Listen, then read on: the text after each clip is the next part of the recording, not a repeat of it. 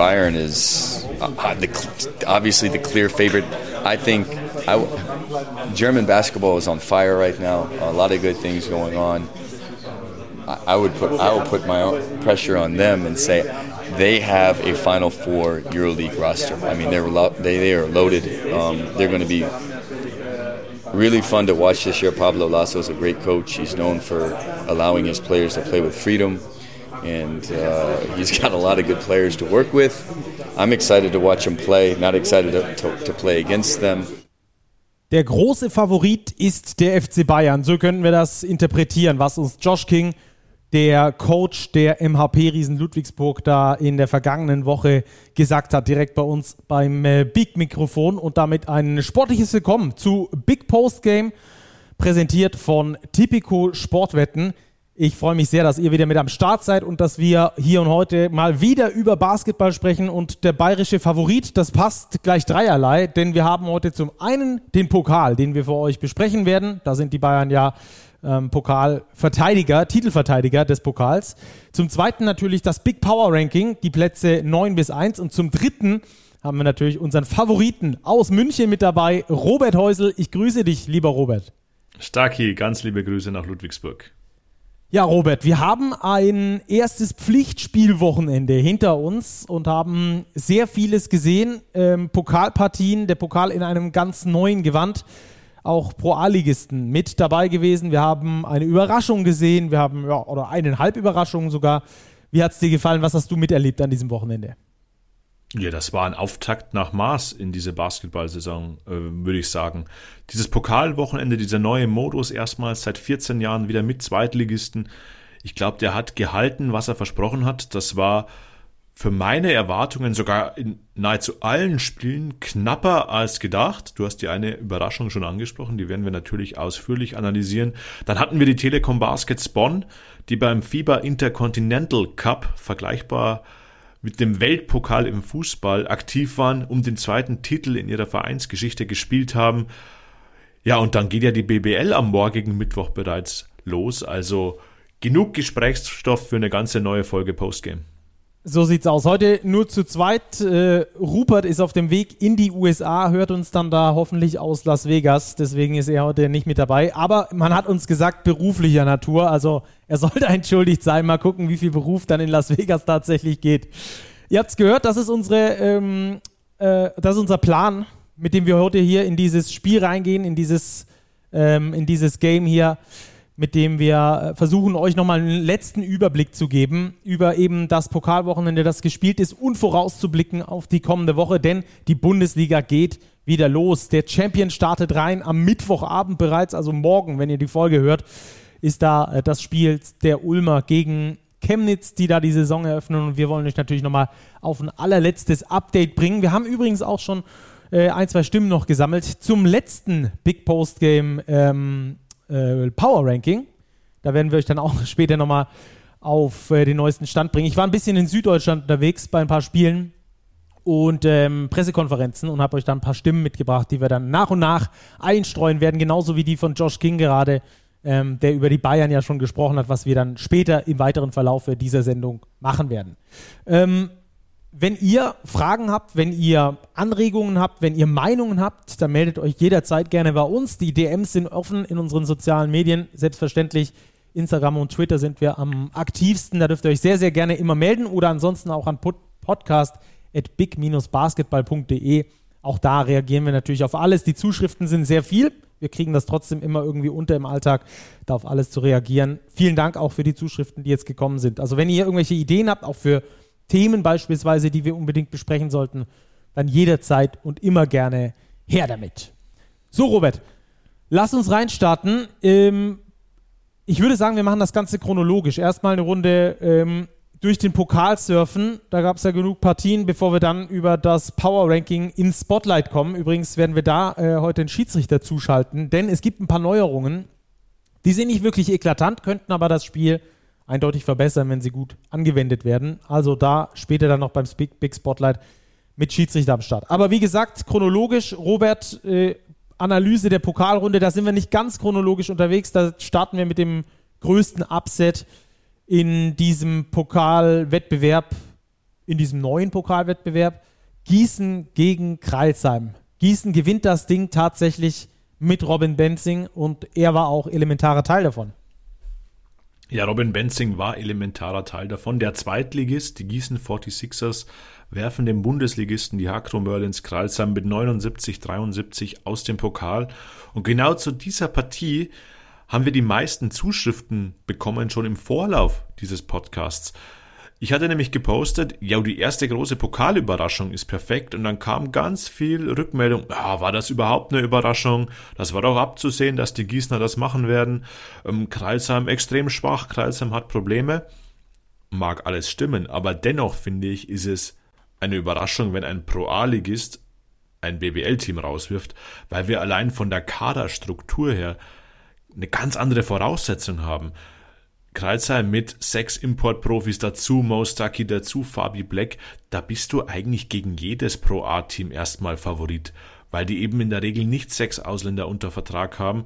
Nichtsdestotrotz, Gießen hat das klasse gemacht und hat das Ding wirklich verdient gewonnen. Also das war jetzt kein Ding, wo du sagst, oh ja, das war glücklich. Nein, das war verdient über die 40 Minuten hinweg. Und das hat vor allem auf Kreisheimer Seite, glaube ich, schon einige Fragezeichen aufgeworfen. Mhm. Die größte Führung, weil du gesagt hast, es war verdient, war bei 18 Punkten für die Gießen 46ers. Ähm, also da davon zu sprechen, dass das nicht irgendwie verdient wär, gewesen wäre, ist, glaube ich, vermessen. Kreilsheim höchste Führung, hast du es gerade im Kopf? Ich habe es nicht auswendig im Kopf. Waren ein sie überhaupt in Führung? Ja, sie waren ganz Punkt am Anfang schnell im, Rhythm, im, im, Rückstand dann. Schon im ersten Viertel begann die Kreilsheimer Misere. Das haben sie mit 26-17 abgegeben und ich glaube, bevor wir über die Gießener sprechen, sollten wir unser Augenmerk mal auf die Hakro Merlins richten, denn da war spielerisch noch extrem viel Sand im Getriebe. Mhm, ähm, irgendwie auch verständlich. Äh, der Schock, dass Bogi Radosavjevic sein Karriereende verkündet hat, ähm, dürfte sicherlich eine Rolle gespielt haben. Boggy ist ähm, eine dieser drei deutschen Säulen gewesen, mit denen die Kreisheimer schon seit mehreren Jahren geplant haben, auch wenn die vergangene Saison nicht seine stärkste war. Ähm, war er natürlich trotzdem ein deutscher Spieler, der dir locker mal 20 bis 30 sehr gute Minuten geben kann, die, auch, die dir auch wirklich weiterhelfen und ähm, die dir nicht nur ein Lückenfüller sind, sondern die dir wirklich Positives geben können. Das fällt dir dann kurzfristig weg wenn du nur mit einer Achterrotation unterwegs bist, ist das vielleicht noch irgendwie zu kompensieren. Dann müssen aber alle sechs Ausländer auf jeden Fall klicken.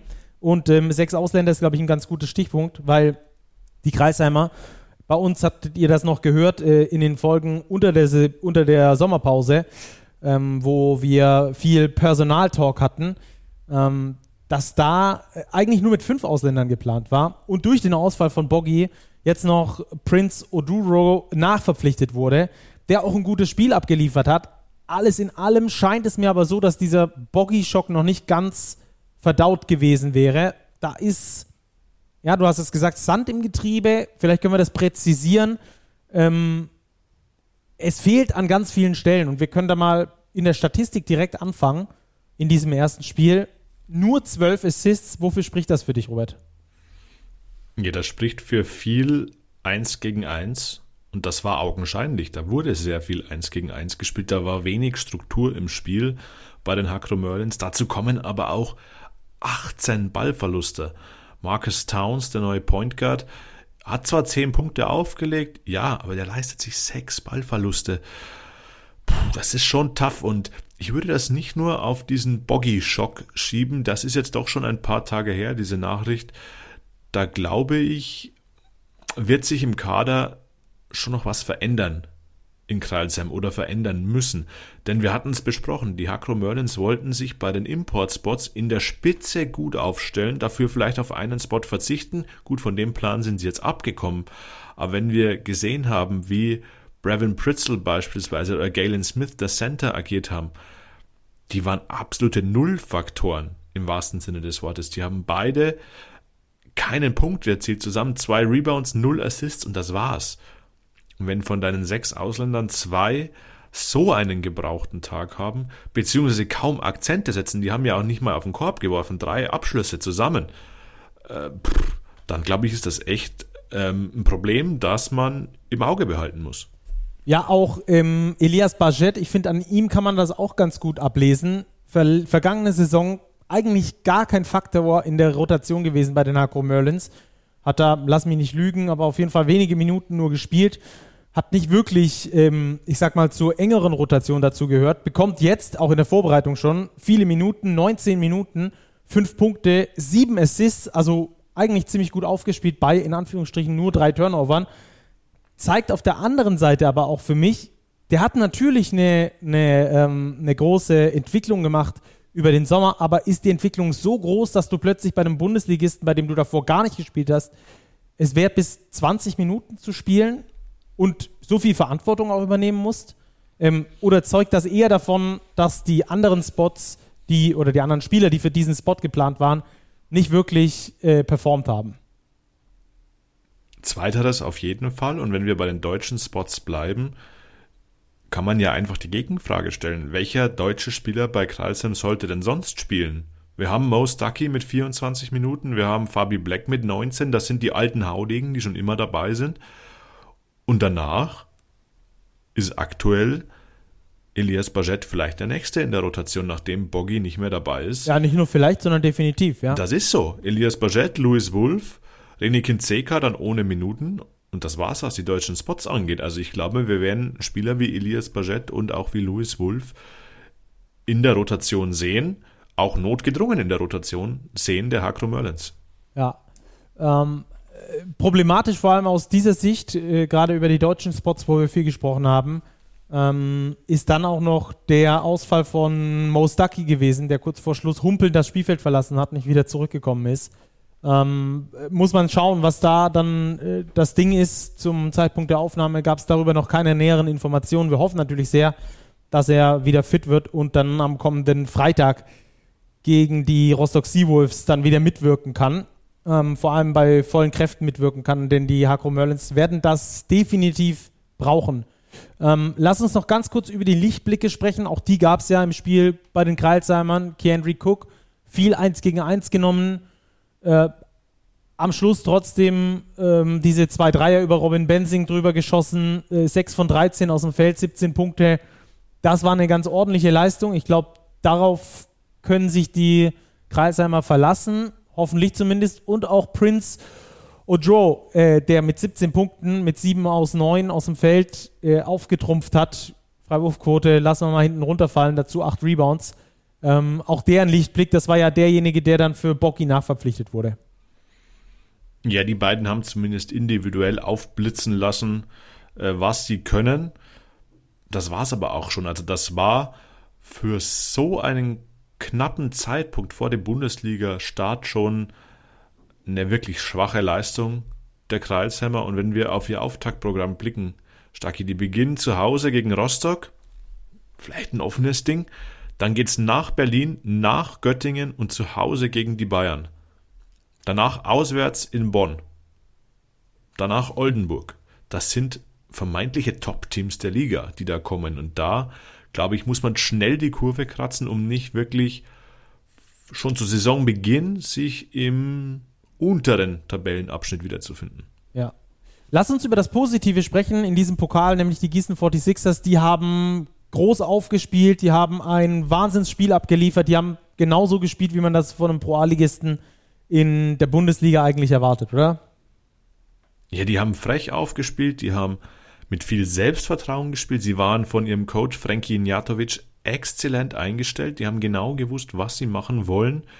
Und sie haben das umgesetzt und über 40 Minuten eben umgesetzt. Und das, glaube ich, muss man ihnen eben so hoch anrechnen das war von vorne bis hinten eine runde Leistung der Gießen 46ers, die, um einfach mal den Unterschied klar zu machen, im Gegensatz zu den Kreilsheimern, nur mit drei Ausländern spielen. Der Rest sind alles deutsche Jungs. Und das ist schon, das meinte ich vorher mit der Kaderstruktur. Auch wenn Kreisheim aktuell Probleme hat, ist es eine große Überraschung, dass Gießen mit dem Kader, den sie zur Verfügung haben, der für Pro-H-Verhältnisse ohne Zweifel wirklich gut ist, aber dass sie damit schaffen, ein BBL-Team aus dem Weg zu räumen. Ja, die Gießener auch, glaube ich, einer der Favoriten auf den Aufstieg in der Pro A, aber das muss natürlich alles dann über eine Saison laufen und dann kommen erst noch die Playoffs und so weiter und so fort, aber die haben sich da wirklich sehr stark präsentiert. Wir können noch ein paar einzelne Spieler rauspicken. Robin Benzing mit 17 Punkten, mit einer guten Quote, 63 Prozent aus dem Feld, vier Rebounds dazu, fünf Assists. Also der hat wirklich extrem gut eingeschlagen. Bester Plus-Minus-Wert aller Spieler mit einem Plus 13. Dazu Stefan Fundic, auch eher klasse gespielt. 16 Punkte, 12 Rebounds und ich glaube, Duan Wilson können wir auch noch rausheben, der mit 22 Punkten mit am Start war. Man muss auch sagen, er hat 25 Mal auf diesen Korb draufgeschmissen, acht davon nur getroffen, 32% Trefferquote. Am Schluss stehen da 22 Punkte für ihn und der Sieg vor allem für seine Mannschaft. Also Gießen gewinnt gegen Kreisheim, ist jetzt eine Runde damit weiter und steht in der nächsten Pokalrunde. Ziemlich coole Sache und das ist genau der Upset, den sich viele, außer die aus Kreisheim natürlich, gewünscht haben für diesen Pokal, dass also auch mal bewiesen wird. Ein Zweitligist kann auch einen Erstligisten schlagen. Ähm, dann lass uns weitergehen zum nächsten Spiel. Bayreuth gegen Heidelberg. Bayreuth unterliegt knapp 82, 89, aber am Schluss hatte ich zumindest nicht so wirklich das Gefühl, als hätten die Bayreuther das wirklich auch gewinnen können. Wie waren deine Gefühle während dieses Spiels? Auch hier ging es mir so, dass ich die Bayreuther bei weitem nicht so stark erwartet hätte. Das war wirklich ein guter Auftritt des Teams von Mladen Drjancic. So richtig wollte das Momentum nicht kippen, da gebe ich dir recht. Da hätte vielleicht Shane Gatling, der Point Guard der Bayreuther, den ein oder anderen Dreier mehr treffen müssen. Klar waren das schwierige Dinge, aber er zusammen mit Selim Fofana drei von 20 geworfen von außen. Das ist natürlich dann schon schon schwierig, ein Spiel zu gewinnen, obwohl sie natürlich deshalb, ähm, oder nicht deshalb, sondern dennoch 82 Punkte erzielt haben. Also auch eine Leistung, auf die die Bayreuther aufbauen können. Für den ganz großen Wurf hat es unter anderem auch wegen der Dreierquote dann nicht gelangt. Ja. Bei den Heidelbergern hat auch noch nicht alles funktioniert. Ähm, Point Guard McGirl zum Beispiel eigentlich Totalausfall gewesen. Paul Zipser fand ich extrem stark, hat mir gefehlt, dass sie ihn da zu, also sie haben ihn einfach zu wenig gefüttert, finde ich. Ähm, so, einen, so einen starken Spieler dann am Schluss mit fünf Würfen rausgehen zu lassen, von denen er 60 Prozent getroffen hat, das ist mir zu wenig. Ähm, ich glaube, dass sich die Heidelberger darauf noch ein bisschen mehr konzentrieren können, noch ein bisschen mehr dieses Suchen nach den entsprechenden Optionen. Alles in allem, aber trotzdem mit einem ganz ordentlichen Spiel. Marcel Kessen hat mir richtig gut gefallen mit äh, 12 Punkten, einer der Topscorer gewesen in seinem Team. Ähm, ansonsten, ja, die Heidelberger eine Runde weiter, haben, glaube ich, danach einmal kurz durchgeatmet und dann geht es jetzt auch in Richtung Saisonstart. Wenn ich es richtig weiß, ist da der Gegner Alba Berlin. Ähm, dann am ersten Spieltag, ich schaue für euch nach, jawohl, das ist genau der Fall. Am 28., also am Donnerstag dann, kommende Woche, das Duell der MLP Academics Heidelberg gegen Alba Berlin. Und da gab es ja schon mal ein paar äh, spannende Duelle zwischen diesen beiden Mannschaften, vor allem in der Heidelberger Halle. Wir dürfen also gespannt sein ähm, wie es dieses Mal läuft. Gut, dann nächste Partie, die wir für euch kurz behandeln wollen. Der nächste Upset aus meiner Sicht. Auch wenn es viele schon vorausgesagt haben, dass das einer werden könnte. Rasta Fechter gewinnt gegen die Rostock Seawolves. Und damit übrigens unser Typico-Tipp der Woche aus der vergangenen äh, Folge aufgegangen, Robert. Ja, so ist es. Das war für mich ein 50-50-Spiel und wir haben auf dem Heimvorteil ähm, gesetzt von Rasta Fechter und ich glaube, dieser Heimvorteil hat sich auch bemerkbar gemacht. Wenn Fechter spielt, ist in Fechter Feiertag. Und das hat man gemerkt, die Halle hat gebrannt und das nimmt dich in so einem Duo-Die-Spiel als Team schon mit und das hat, glaube ich, den Unterschied ausgemacht. Zusammen natürlich auch mit der guten Mannschaft, die man in Fechter gebaut hat. Also da greifen schon viele Rädchen ins andere, nämlich Tommy Giussi auf der, auf der 1 gesetzt, Spencer Reeves exzellent als Schütze eingebunden. Wes Iwundu, der NBA-erfahrene Flügelspieler, auch sofort integriert, ohne es zu forcieren. Der nimmt die Würfe, die das Spiel ihm bietet. Also da sehen wir eine wirklich runde Mannschaft in Fechter. Und wir haben sie ja in der letzten Folge in unserem Power Ranking, meine ich, schon besprochen. Mit dem Abstieg sollte der Aufsteiger Fechter nichts zu tun haben. Ja. Äh, hinten raus sehr gut zu sehen, auch aus äh, deutscher Sicht dass da ein Center-Talent heranwächst. Fast 20 Minuten Spielzeit für Johann Grünloh, der mit wichtigen Defensive Plays am Schluss das Ding eintütet. Mal wieder, muss man schon fast sagen, mit drei Blocks hat er bei der letzten U18 Europameisterschaft mit 3,6 Blocks pro Spiel, was ein unfassbarer Wert ist. Ähm, die meisten Blocks in diesem Turnier Hat jetzt hier auch äh, gegen die Rostock Seawolves damit weitergemacht. Drei Blocks für ihn. Wie gesagt, 20 Minuten Spielzeit, ähm, hat das Ding am Schluss eingetütet. Und ähm, ja, bei den Rostock Seawolves erster kleiner Rückschlag, würde ich sagen, oder? Erster kleiner Rückschlag, ja. Natürlich jetzt auch kein Beinbruch, das soweit würde ich auch nicht gehen. Das ist ein schweres Los, erste Runde Pokal in Fechter. Du hast noch keinen Gradmesser, wo stehst du wirklich nach der Saisonvorbereitung? Du hast wichtige Spieler verloren in Jaquan Lewis und in Selim Mavukbe. Da muss ich auch noch einiges finden und ich bin da jetzt sehr, sehr gespannt, wie sich Rostock am ersten Spieltag eben gegen jene Hakro Merlins Kralsheim präsentiert. Quasi das Duell der Pokalverlierer. Da werden wir dann sehen, wohin die Reise sowohl für die Rostocker als auch für die Kralsheimer gehen wird. Ja, nächste Begegnung Tigers Tübingen gegen die Basketball-Löwen Braunschweig. Ähm, und das war vor allem eine Partie, die aus meiner Sicht, wie so viele andere Partien, die von Erstligisten gewonnen wurden, über die Physis gewonnen wurde. Die ähm, Jungs aus Braunschweig irgendwie einen Ticken athletischer. Ich glaube, das ist, das ist, glaube ich, der große Unterschied gewesen. Spielstark, ja, haben immer mal wieder schnell den Faden verloren, die Braunschweiger. Ähm, die Tübinger genauso. Man hat also gemerkt, das sind zwei jüngere Mannschaften, beziehungsweise Bundesliga oder auf diesem Level unerfahrene Mannschaften. Ähm, Braunschweig hat das Ding nach Hause gebracht, auch wenn es zwischendurch immer mal wieder knapp wurde, hatte ich nie wirklich das Gefühl, dass die äh, Tübinger das Ding ziehen können. Also weiß nicht, wie es dir dabei gegangen ist, aber die, die Basketball-Löwen Braunschweig aus meiner Sicht immer noch mal ein Stück weit aktiver, ähm, noch vielleicht ein Stück aggressiver, vor allem wesentlich athletischer und am Schluss halt auch mit der nötigen, ja, dem Wissen, wie man so ein Spiel gewinnt, ausgestattet, oder? Ja, das hast du gut zusammengefasst. Es war ja das Duell des 17. Platzierten gegen den 18. Platzierten in unserem Big Power Ranking. Und da hat man schon gesehen, dass die Braunschweiger vielleicht auf der 17 sogar ein bisschen niedrig gerankt sind. Dennis Schröder hat ja auf unseren Post auch reagiert, ähm, fand das, glaube ich, nicht treffend, dass die Braunschweiger bei uns auf 17 gerankt wurden. Wir werden ja dieses Power Ranking während der Saison immer wieder mal hochholen und auch updaten. Die Mannschaft hat Potenzial. Ähm, sie hat es gezeigt, da sind einige Spieler dabei, die Spaß machen können. Das sind junge Spieler und war ein überzeugender Auftakt für Braunschweig. Ja. Ich war dort beim Spiel, unter anderem ähm, ebenfalls dort gewesen. Dennis Schröder äh, hat mich tatsächlich ein bisschen gewundert. Ich habe nicht gedacht, dass der Kapitän des Weltmeisters, natürlich äh, gehört ihm die, die Organisation da bei den Braunschweigern, aber dass er den weiten Weg danach Tübingen runterfährt, um sich das Ding da anzugucken. Ein ja, spielerisch mäßiges Spiel.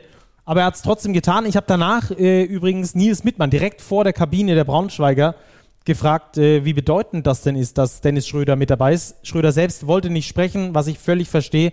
Hat gesagt, er ist da privat ähm, und möchte keine Interviews geben. Das respektieren wir natürlich total und deswegen habe ich dann äh, Nils Mittmann gefragt, der war nämlich geschäftlich dort, ähm, eben zu der Wichtigkeit, dass Dennis Schröder so nah am Team ist. Das hat er mir gesagt. Ja, es ist äh, normal für Dennis Schröder. Also, es ist Wahnsinn, die Identifikation, die er mit dem Basketball-Löwen Braunschweig hat. Ähm, nach der WM, nach all dem, was jetzt in den letzten Wochen passiert ist, äh, kommt er trotzdem äh, zu einem der weitesten Aufwärtsspiele, die man, die man haben kann. Ähm, ja, ich glaube, das zeigt einfach seine Identifikation und das bedeutet uns extrem viel. Das ist eine extreme Form der Wertschätzung, äh, die er jedem Einzelnen hier äh, gegenüber ja, äh, gibt und von daher gar nicht hoch genug äh, einzuordnen. Ja, wie siehst du das? Ja, spricht für sich, dass er sich das wirklich ähm, vornimmt, sein Team da beim ersten Pflichtspiel zu unterstützen. Ähm, Finde ich eine super Aktion und zeigt, wie Dennis Schröder auch tickt. Ja, also das muss ich wirklich sagen, ähm, allergrößten Respekt davor, dass er, dass er den Weg, gegangen, den Weg da mitgegangen ist nach Tübingen. Denn wie gesagt, das Spiel war eher so äh, unterer Durchschnitt äh, von, dem, von den Spielanlagen der beiden Mannschaften her. Wobei mir die Braunschweiger, wie gesagt, athletisch brutal gut gefallen haben. Gilson Bango hat, glaube ich, drei Schritte im Sommer nach oben gemacht. Das, ist, das war Wahnsinn. Der hat die Tübinger am Anfang aufgefressen. Ähm, die haben sich dann aber so langsam, aber sicher an dieses Niveau gewöhnt. Ähm, die werden aber äh, gerade in den ersten Spielen, glaube ich, einen ganz schönen Zahn zulegen müssen ähm, beim Thema Aggressivität und Co. Ähm, da müssen wir nochmal ganz genau gucken, dass die Tübinger ja das einfach auf den Platz bekommen. Diese Erfahrung, man hat das bei ein paar Spielern gesehen, die schon mal auf diesem Level gezockt haben. Ähm, beispielsweise bei Chrissy Phillips oder bei Tiljoschka Jönke, der auch schon mal ein paar Bundesliga-Spiele gemacht hat. Bei den Jungs hat man das gesehen, dass sie da mit einem anderen Biss dran waren, als die, die bisher in der Pro A gespielt haben. Ich habe danach noch mit Danny Jansson sprechen können und der hat mir auch noch was zu unserem Big Power Ranking mit auf den Weg gegeben. Ähm, das werden wir dann aber später beim Power Ranking mit einspielen, mit dem kleinen Augenzwinkern. Aber jetzt erstmal Danny Jansson zur Tübinger Leistung.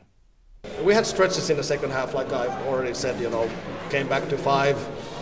Then again, like we are currently not handling uh, adversity very well. I, I, think it's because you know we have a little bit bunch of new guys, and, and this is something we have to grow and hopefully rather sooner than later.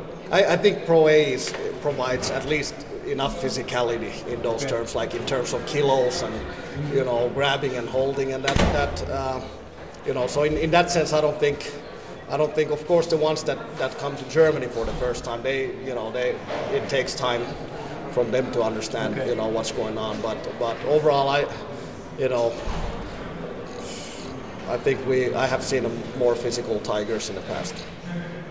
Also da hat er sich äh, nicht ganz so zufrieden gezeigt. Er hat schon physischere Tigers gesehen. Ähm, einen für euch zu Hause, die die Tigers noch nie gesehen haben, solltet ihr euch unbedingt notieren. Und zwar Chris Helmanis.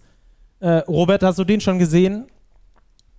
Er hat Spielen zumindest einen, einen bekannten Nachnamen. Ich habe das Spiel nicht gesehen, weil ich das Parallelspiel verfolgt habe, zu dem wir gleich kommen, Karlsruhe gegen Würzburg. Ja, also Chris Helman ist auf jeden Fall einer, den ihr euch aufschreiben müsst. Äh, der spielt richtig geil. Das ist ein Big Man, der sich gut bewegt, ähm, der ein super Auge hat, der Rebound stark ist, der vorne finishen kann, der wirklich ein Big Man mit sehr viel IQ ist. Ähm, der hat wirklich Spaß gemacht. Und der konnte auch so ein bisschen die Kreise von Gilson Bango ähm, einnorden, sage ich mal, weil er es geschafft hat, ähm, einen, äh, einen Körper dagegen zu stellen. Ja, das hatten die Tübinger zu Beginn nicht unbedingt geschafft. Ähm, Chris Helman ist da. Also bei euch auf der Liste ab jetzt hoffentlich. Dann lass uns weitergehen zur nächsten Begegnung, die wir da gesehen haben. Die PS Karlsruhe Lions gegen Würzburg ist, glaube ich, schnell erzählt, weil die Würzburger es äh, am Schluss souverän gemacht haben. Ja, war ein 12-Punkte-Sieg, 93, 81. War nicht super deutlich, aber Würzburg war doch über das gesamte Spiel diesen Tacken besser. Karlsruhe hat es ordentlich gemacht, unter anderem auch dank einer Tübinger Leihgabe. Bakari Dibba wurde kürzlich ausgeliehen von den Tübingern nach Karlsruhe. Der hat mit 21 Punkten und 6 Rebounds wirklich eine starke Partie gemacht für Karlsruhe. Und ansonsten die Würzburger, ja, wie man sie unter Sascha Filipowski eigentlich kennt.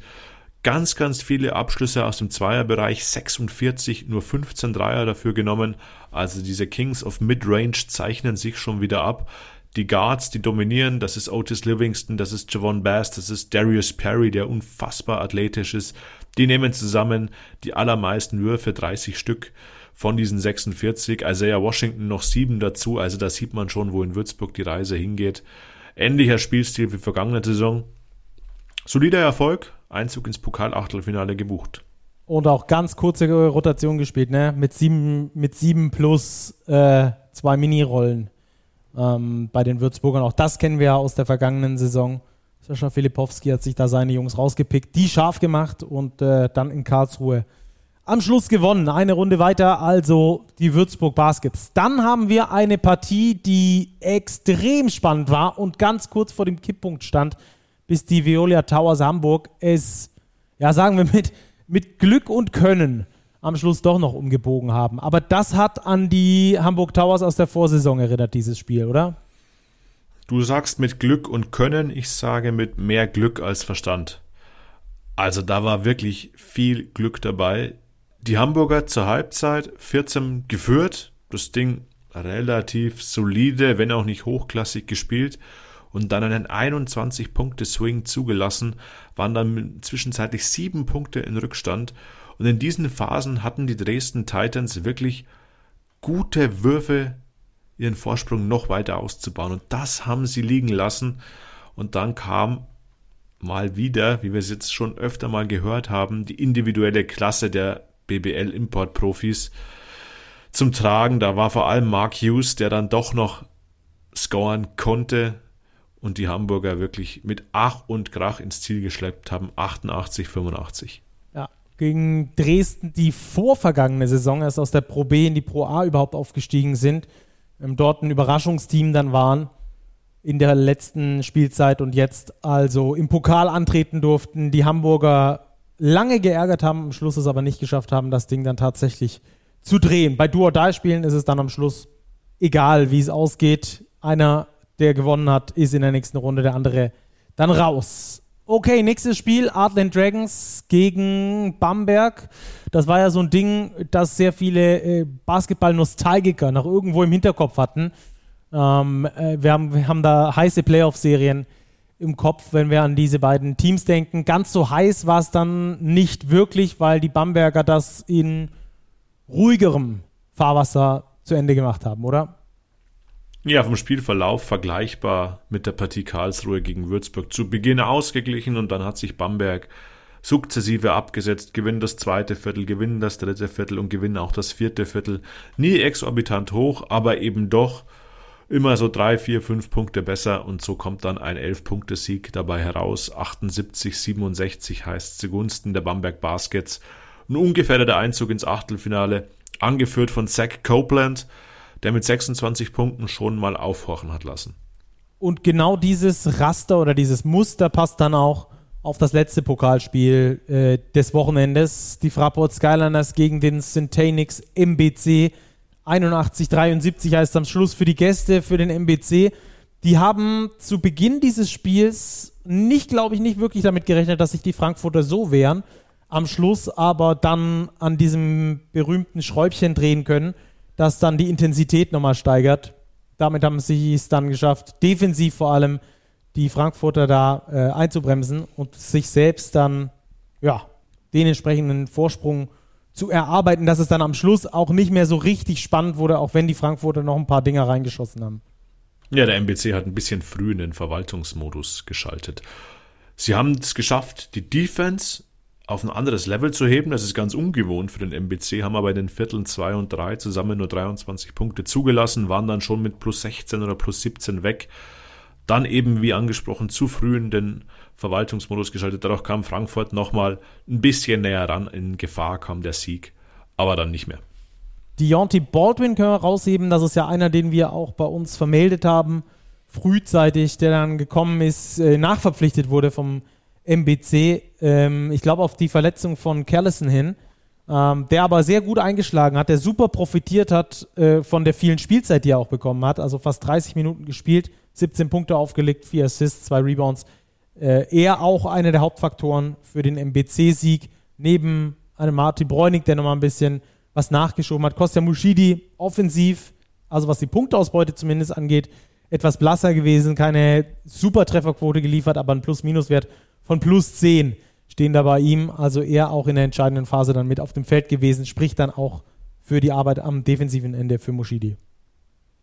Absolut war eine reife Leistung, finde ich, für den Centenix MBC, der vielleicht unter Predrag Grunic ja doch ein bisschen eine andere Identität als in der Vergangenheit zeigen wird. Ich bin gespannt drauf. Äh, Baldwin hatte das nach dem Interview, äh, nach dem Spiel im Interview bei Dine dann auch gesagt, dass genau das die Intensität ist, dass sie auch defensiv nochmal einen Gang zulegen möchten ähm, in den entscheidenden Phasen. Das haben sie geschafft. Also dann einfach nochmal ein bisschen mehr Arbeit reinzustecken und ähm, die Intensität vor allem hochzufahren. Auch das haben sie geschafft. Also wir dürfen gespannt sein, mit welchem, ähm, mit welcher Art und Weise des Spielens der MBC in der kommenden Saison dann auftreten wird. Okay, wir haben alle Pokalpartien absolviert. Jetzt gibt es äh, natürlich, wie ihr euch denken könnt, die Big Starting Five. Robert, hau raus. Wen hast du? Wer ist bei dir mit dabei? Ja, auf der 1 gehen wir mit Zach Copeland von den Bamberg Baskets, wie angesprochen, 26 Punkte, dazu 4 Rebounds, 3 Assists, mit Abstand bester Spieler bei Bamberg. Auf der 2 habe ich mich für Javon Bass entschieden von Würzburg. 19 Punkte, 9 Rebounds geholt von der Flügelposition aus und ein Plus-Minus-Wert von plus 20 aufgelegt, auch mit Abstand der beste des Abends. Also er zeigt, dass er ein Schlüsselspieler werden kann in Würzburg. Auf der 3 führt natürlich kein Weg an Robin Benzing vorbei. Ähm, bester Plus-Minus-Wert, 17 Punkte, 4 Rebounds, 5 Assists bei der Überraschung seiner Gießen 46ers gegen Kreilsheim. Und auf den großen Positionen gehen wir mit einem Center-Duo. Martin Bräunig vom MBC, 16 und 6 aufgelegt und du hast ihn vorher schon sehr gelobt, Chilson Bango aus Braunschweig. Er macht die Starting Five zur ersten Pokalrunde rund. Und ich glaube, bevor wir das Thema Pokal abschließen, Stacki und zur BBL überschwenken, wagen wir noch einen Ausblick auf das Achtelfinale. Denn das ist ja bereits ausgelost, beziehungsweise war vorher schon ausgelost. Und ich glaube, da können wir noch mal einen Blick auf die einzelnen Partien werfen. Ja, dann nimm uns doch mal mit, welche Spiele wir im Pokal haben. Mitte Oktober, 14. und 15.10. werden diese Spiele stattfinden. Wir haben, ich glaube, gleich mal zwei absolute Kracher. Wir haben den FC Bayern Basketball zu Hause gegen die EWE e Baskets Oldenburg und die MHP Riesen Ludwigsburg zu Hause gegen die Telekom Baskets Bonn. Das sind schon mal zwei richtige Knallerduelle im Achtelfinale.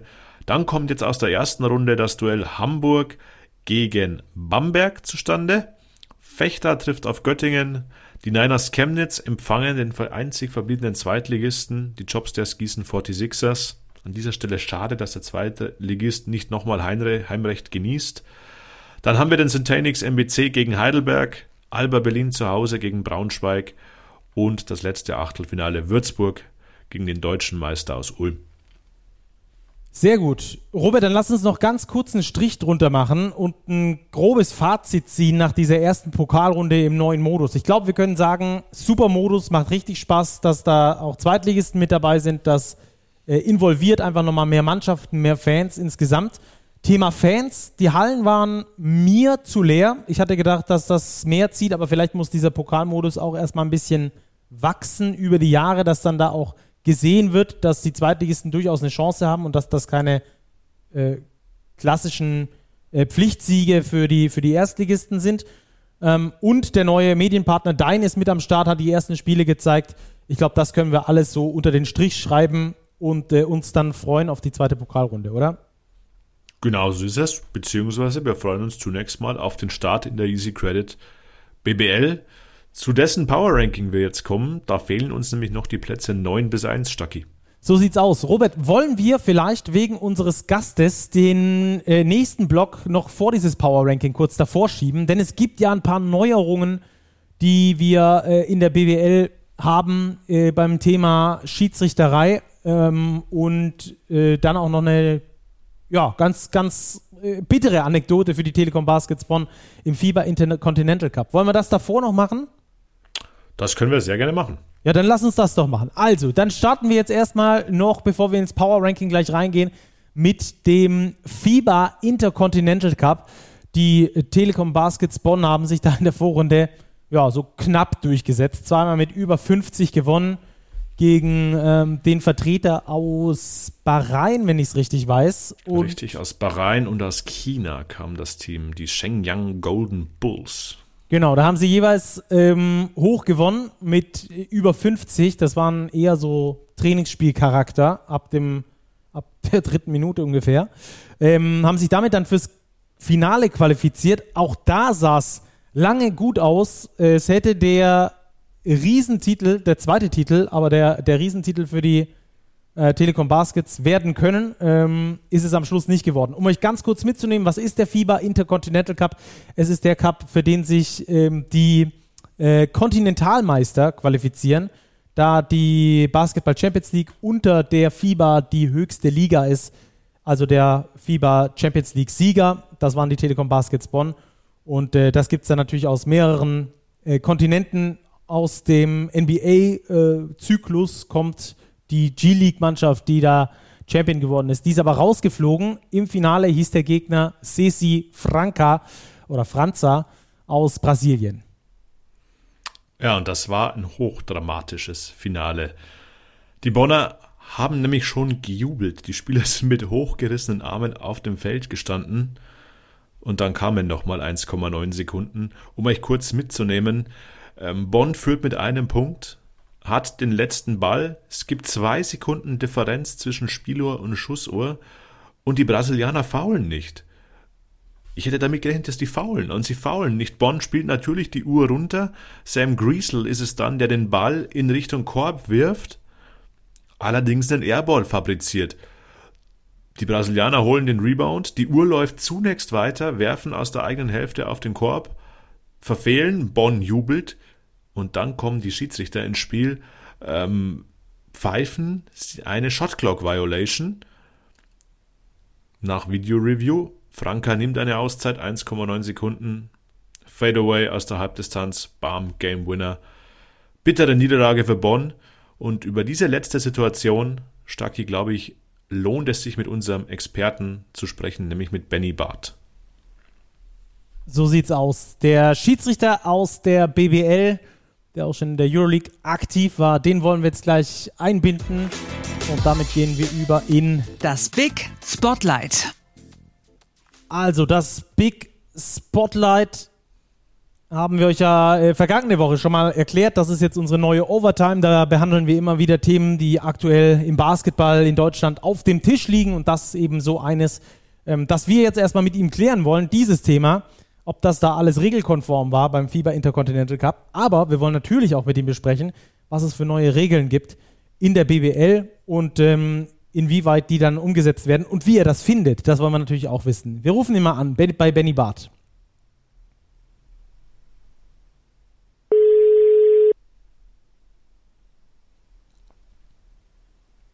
Servus.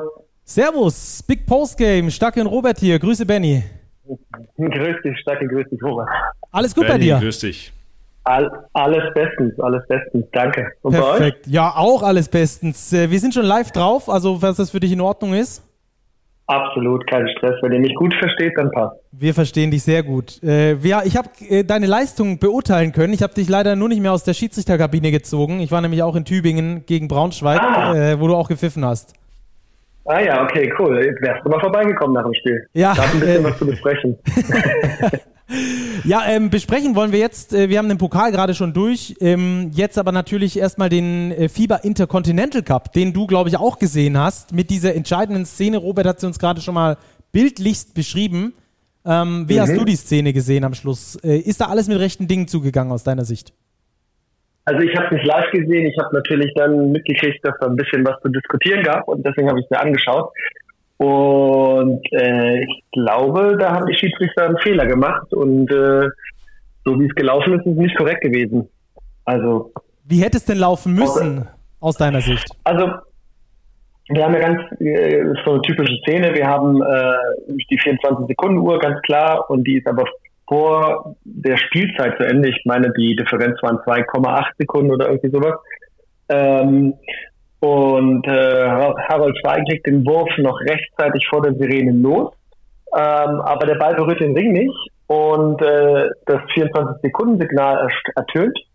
Und für uns ist dann entscheidend, äh, wer kriegt als nächstes den Ball. Also wenn klar ist, dass die Defense den Ball bekommt, dann wird das 24-Sekunden-Signal ignoriert. Und für die anderen Fälle, wo es nicht klar ist, wer jetzt den nächsten Ball bekommt oder gar die Offense den Ball bekommt, da müssen wir halt die 24 Sekunden äh, Regel äh, über den Re Regelübertritt pfeifen. Und äh, damit wäre die Spieluhr gestoppt worden. Aber in dem Fall hat ja die Defense den Ball bekommen. Und äh, damit wäre das 24-Sekunden-Signal zu ja nicht zu beachten. Und so wie das Spiel zu Ende gegangen ist im ersten Anlauf, so wäre es eigentlich auch dann zu Ende gegangen. Also sprich, die Uhr wäre weitergelaufen, die hätten ihren Angriff gelaufen, der Ball wäre daneben gegangen, Spielzeit vorbei, Bonn hätte gewonnen. So war es korrekt. Das ist ja maximal bitter. Also wäre eigentlich, äh, wären eigentlich die Telekom Baskets da der, der, echte, der echte Champion gewesen? Also das, was ich auf Fernsehen sehen konnte, sage ich mal ja. Außer aus Versehen hätte der Kampfrichter die Uhrzeit gestoppt äh, mit dem 24-Sekunden-Signal, also die normale Spielzeit. Aber meines Erachtens war es nicht der Fall. Ähm, dann hätte es noch mal ein bisschen anders ablaufen können, aber so wie ich es gesehen habe, äh, gibt es für mich keinen Grund, dass die Schiedsrichter das da noch mal äh, zurückdrehen, beziehungsweise dann äh, den Einwurf und die Zeit noch mal draufpacken. Also hm. würde mich die Erklärung würde mich sehr interessieren, aber es ist halt so. Hm. Ein weiterer Punkt, der mich in dieser Überprüfung, die wurde ja auch mit dem Instant Review System überprüft, diese ja. Situation. Was mich da verwundert hat, die Kommunikation der Schiedsrichter war ja zu hören und der eine Schiedsrichter fragt den anderen, wann hast du denn gepfiffen? Und dann sagt der zweite Schiedsrichter jetzt. Und da ist der Ball noch deutlich über Ringniveau. Also da war überhaupt nicht abschätzbar, ob der ah, Ball okay. potenziell auch an den Ring geht. Und dann sagen die, ah, okay, 1,9 Sekunden. Das hat mir auch okay, total verwirrt. Also, äh, den, den Ausschnitt habe ich nicht. Ich habe ich hab nur auf, auf X, ehemals Twitter, habe ich die, den Clip gesehen bei einem eurer Kollegen, der ihn gepostet hat, meine ich. Ähm, und äh, da habe ich gar nicht die ERS-Szene gesehen, also müsste ich mir die nochmal anschauen. Äh, das wäre natürlich äh, sehr, sehr bitter, wenn tatsächlich ein Schiedsrichter gepfiffen hat. Dann äh, ist das Ganze ein bisschen problematischer, weil ich glaube, in dem Wettbewerb ist nämlich dann auch die Spieluhr sofort gestoppt. Was mich aber wundern würde, weil ich meine, bei dem Angriff in die andere Richtung und dem letzten Wurf kam dann am Ende eine Sirene. Deswegen, ja. Aber wenn Pfiff der Schiedsrichter da gewesen ist, dann wird das Ganze jetzt regeltechnisch ein bisschen komplizierter, weil der, der Pfiff stoppt natürlich das Spiel. Hm. Und äh, dann muss man, muss man korrigieren. Und dann, ja, dann ist die Lösung, muss ich selber mal in meinem regeltechnischen Halbwissen wühlen. ähm, zu dem Zeitpunkt hat keiner Ballkontrolle. Ähm, uh, das ist eine ganz, ganz schwierige Sache. Da muss man, glaube ich, die Anne nochmal anrufen. Ja. das war, eine ganz, ich glaube, das war wirklich eine schwierige Situation ja, für, ja, für alle Sprung, Beteiligten. Sprungball, Sprungball, also wenn, wenn der Pfiff da ertönt ist, dann könnte es eine Sprungballsituation sein. Ich bin jetzt gerade ein bisschen unsicher, weil es ja überlagert ist mit der 24-Sekunden-Signal. Ähm, Jo, da ja. bin ich gut erwischt gerade. Ja, macht, ja, macht aber, nichts. Aber, aber also ich habe ich hab leider nicht mitbekommen, dass die Schiedsrichter gepfiffen haben. Ähm, äh, das, das verändert das Ganze. Aber wenn sie nicht gepfiffen hätten, dann äh, wäre es anders auch abgelaufen. Aber ja. so war es natürlich in jedem Fall sehr, sehr ärgerlich, weil der Pfiff gehörte auch gar nicht hin. Genau, wollte ich gerade um, ähm, sagen. Dann, dann haben wir trotzdem, glaube ich, ähm, was, was da nicht hingehört und das ist ein Pfiff in dieser, in dieser Situation. Das können ja, wir auf jeden Fall total, to festhalten. Total unnötig. Der Pfiff ist, der ist unnötig, den braucht nicht. Also wir, wir müssen dann pfeifen, wenn der Ball am Korb quasi vorbeigegangen ist. Und wir, wie gesagt, es nicht klar ist, wer den Ball jetzt bekommen wird, weil meinetwegen der Ball springt ein bisschen durch die Gegend, wird dauernd getippt.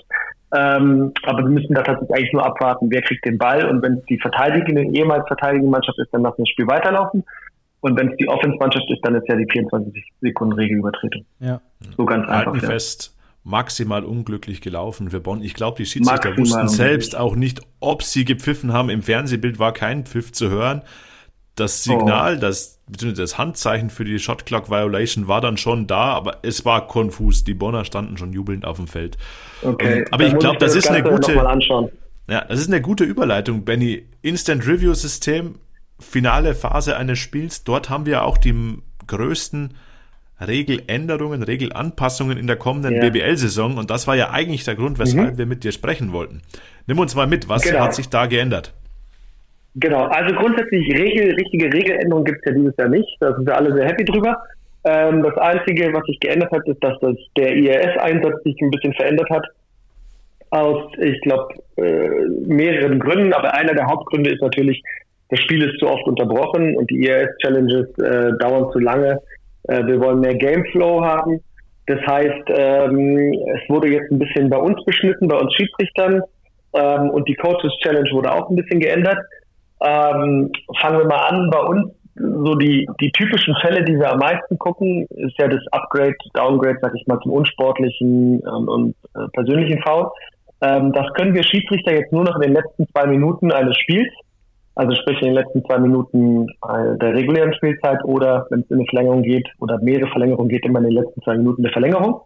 Ähm, und das gleiche gilt auch für den Coach, der kann auch nur noch das challengen, was wir äh, äh, schauen können. Also das ist so eine der Hauptkriterien. Ähm, und eine andere Sache, die auch sehr oft in der Vergangenheit geguckt wurde, äh, allerdings von den Coaches, von den Coaches gechallenged, war der Ausball. Ähm, und den durften wir Schiedsrichter selber ja nur in den letzten zwei Minuten schauen. Und das wurde jetzt auch geändert, dass die Coaches den Ausball auch noch in den letzten zwei Minuten challengen können. Insofern ähm, vermuten wir, dass dadurch äh, es weniger IRS-Einsätze generell gibt während der normalen Spielzeit.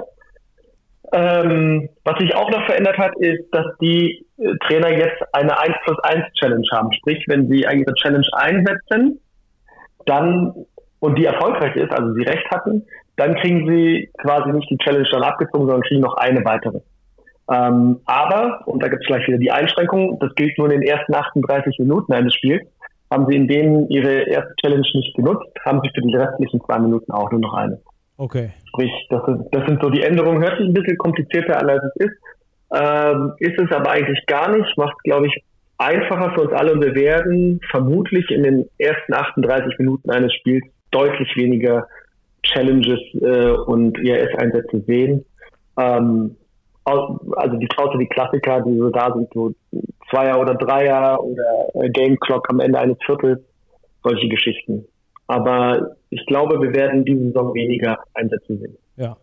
Okay, aber das äh, klingt ja eigentlich alles dem, dem Basketball äh, zuträglich. Ich finde, das ist nicht immer bei den Regeländerungen so unbedingt der Fall, dass man sich als Laie manchmal ja. denkt, hm, ja, wow, weiß ich jetzt auch nicht. Also Challenge cool, ja. aber wenn man nur eine hat und dann ist sie weg, egal ob man recht hat oder nicht. Das wurde jetzt alles ja. zum Positiven geändert. Das finde ich übrigens ziemlich cool, dass man jetzt da ähm, seine Challenge quasi zurückbekommt, zumindest einmal, wenn man dann da richtig lag. Das ist so ähnlich äh, wie, beim, wie beim Tennis.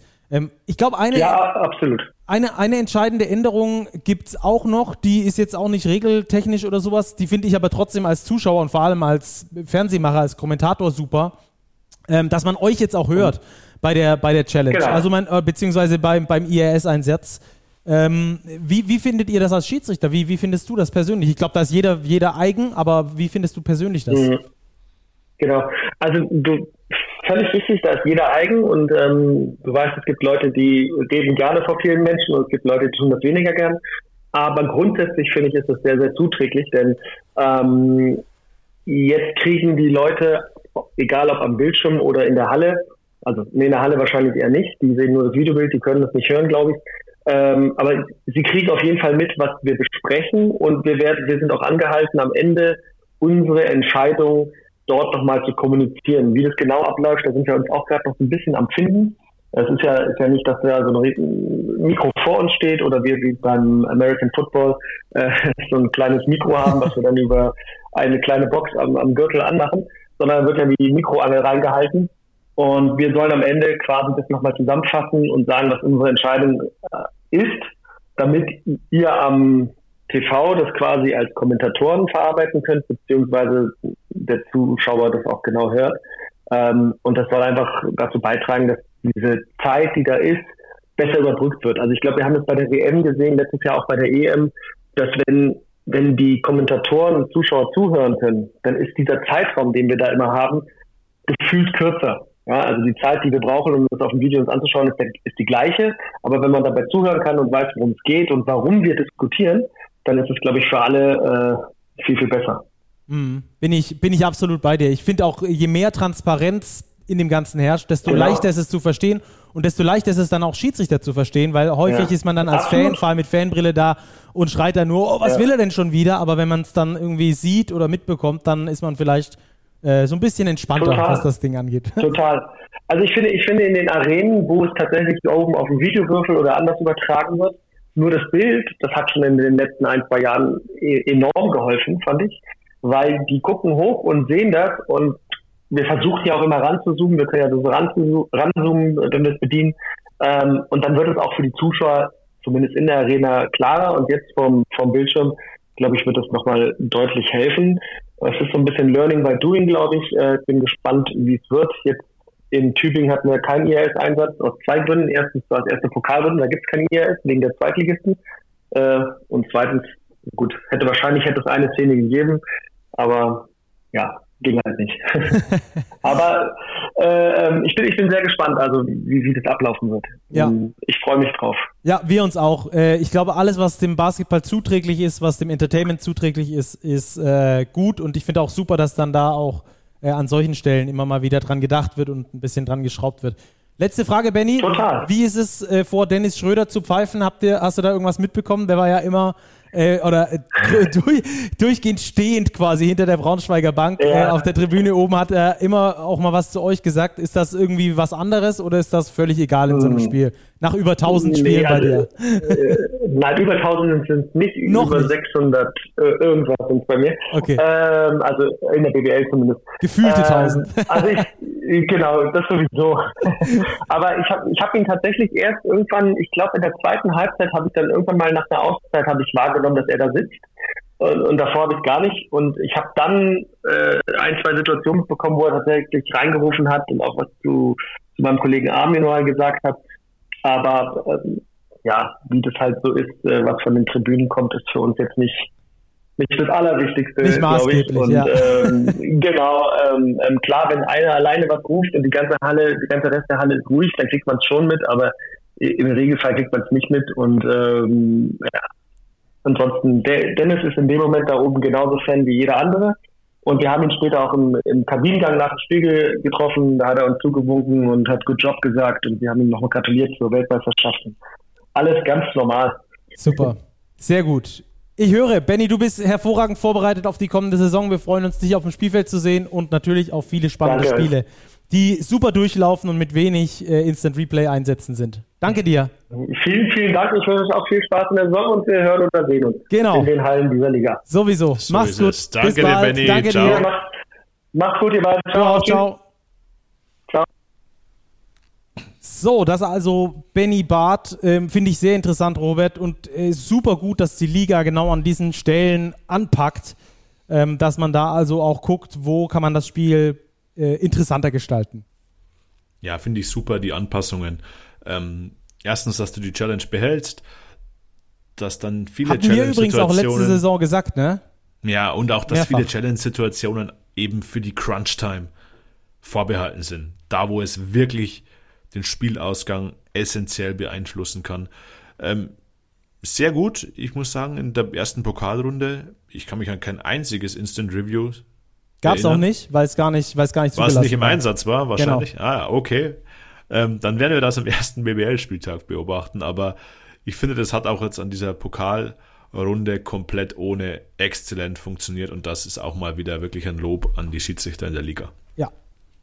Damit schließen wir das äh, Big Spotlight. Das war's für diese Woche aus dieser Kategorie. Aber natürlich, wie versprochen, kommen wir noch zur Kategorie des Power Rankings. Da seid ihr immer heiß drauf. Da kriegen wir unfassbar viele Zuschriften zu dem Ganzen.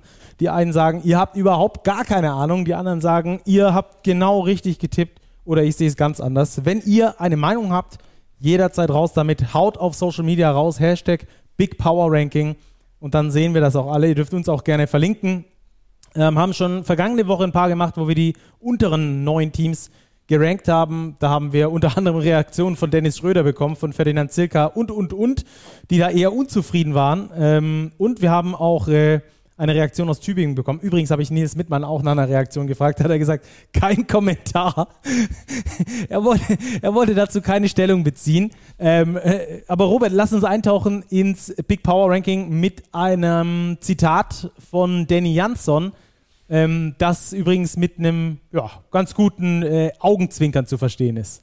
Yeah, that, that doesn't surprise me. I, so far, I haven't seen any power rankings that we were anything else but 18. But Is that extra motivation for you and you guys? yeah, I would imagine it, it provides a little bit at least. You know, it's at, at least we know what we're doing. The, the big magazines they don't understand anything about basketball, so Could be. yeah. Let's see at the end of the season. yes.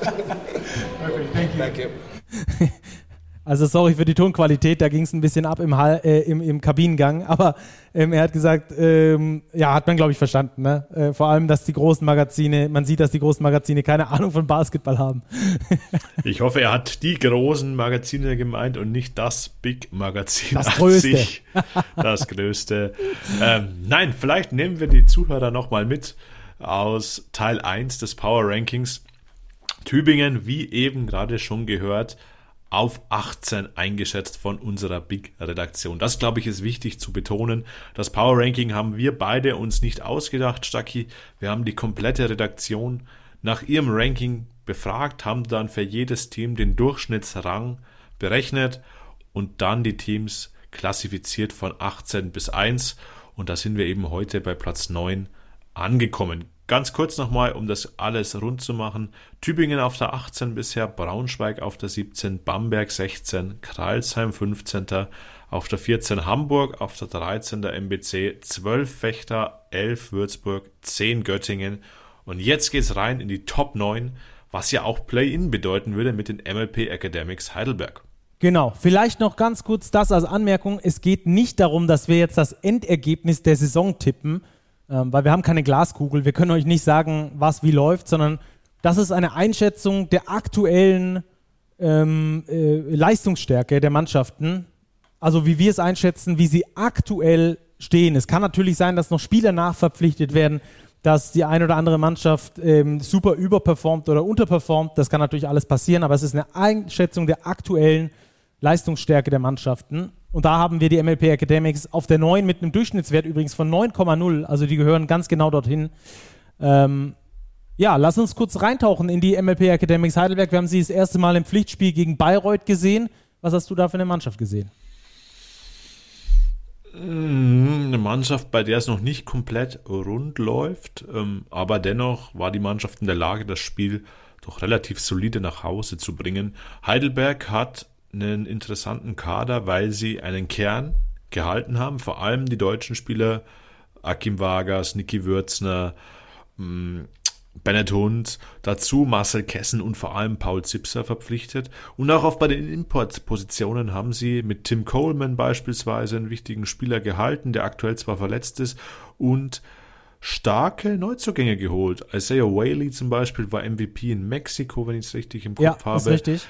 Elias Lassisi ist geblieben. Also das ist schon ein Team, das, ja, doch, ich glaube Platz 9 plus, minus ein, zwei Plätze auf jeden Fall im Tank hat, weil da wirklich Qualität vorhanden ist im Kader der Academics Heidelberg. Mhm, auch mit Jeffrey Carroll, ein Spieler geholt, der jetzt auch gut funktioniert hat, gleich im ersten Spiel. Das ist äh, ein Spieler, der wirklich Spaß macht, weil er, weil er eine besondere Art von Basketball äh, ähm, spielt. Mike McGurl hat mich noch ein bisschen enttäuscht, muss ich ehrlich sagen, aber ich glaube nicht nur sie, äh, nicht nur uns oder nicht nur mich, sondern auch ähm, die Heidelberger und auch sich selbst. Also der kann, glaube ich, zocken. Der ist MVP in Dänemark geworden, einer kleineren Liga. Trotzdem weiß der natürlich, wie man Basketball spielt. Also der wird da sicher noch kommen.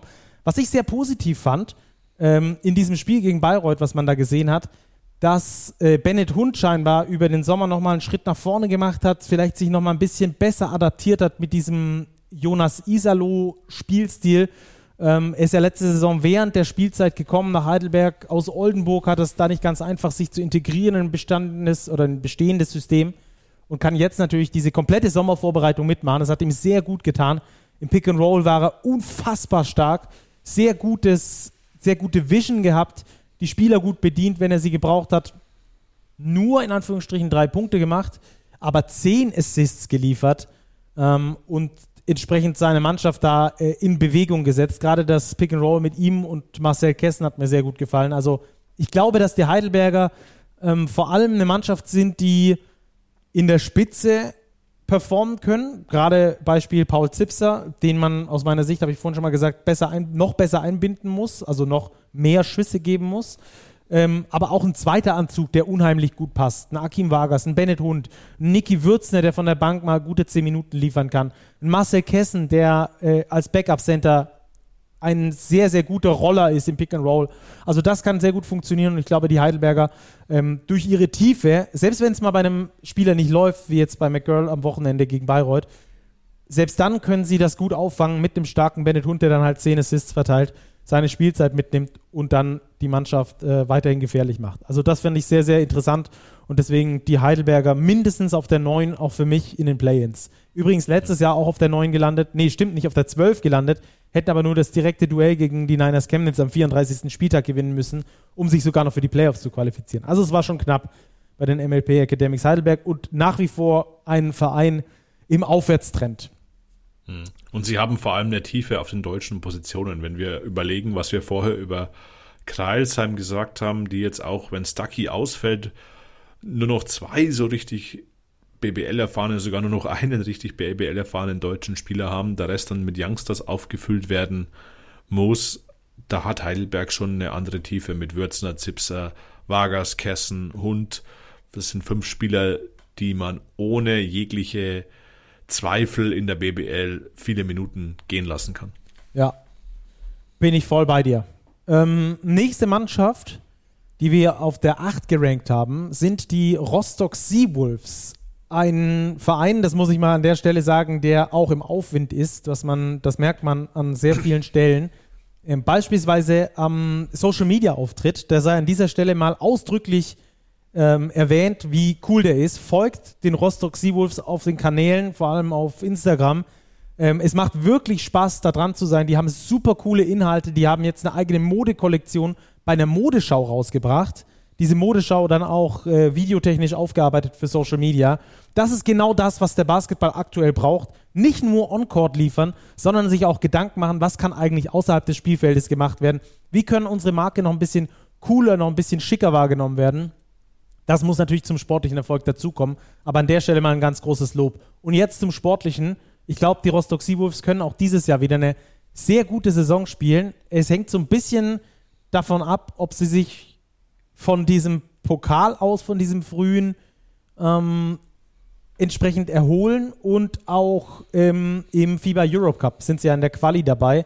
Werden sie Anfang Oktober auf Zypern zwei Spiele do or die, beziehungsweise zwei in Folge und sie müssen äh, erster dieser Dreiergruppe werden, um sich zu qualifizieren.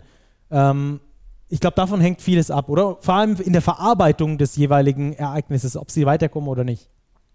Ja, der Pokal war jetzt ein kleiner Rückschlag. Ich glaube nicht, dass er Rostock aus der Bahn werfen wird, denn die Mannschaft hat Qualität. Auch hier sind wichtige Importspieler geblieben, allen voran Derek Austin Jr. natürlich. Und sie haben auch namhaft verpflichtet. Robin Amaze beispielsweise einer der besten Scorer, deutschen Scorer der BBL, ist nach Rostock gewechselt. Eine Mannschaft, ja, der ich es auch zutraue, in die Playoffs zu kommen. Play-ins sollten auf jeden Fall in Schlag weiter sein für die Seawolves. Ein spannender, toller Standort, weil, wie du es vorher gesagt hast, die Stadt auch Basketball verrückt ist. Und das, glaube ich, ist das, was der Liga schon gut tut. Wir haben mit Fechter jetzt einen Aufsteiger, wo die Halle brennt. In Rostock ist auch immer richtig Alarm. Da ist die Halle so gut wie immer ausverkauft. Also Rostock lebt den Basketball. Die machen eine super breite Jugendarbeit und eben das kulminiert in der Spitze mit dieser BBL-Mannschaft.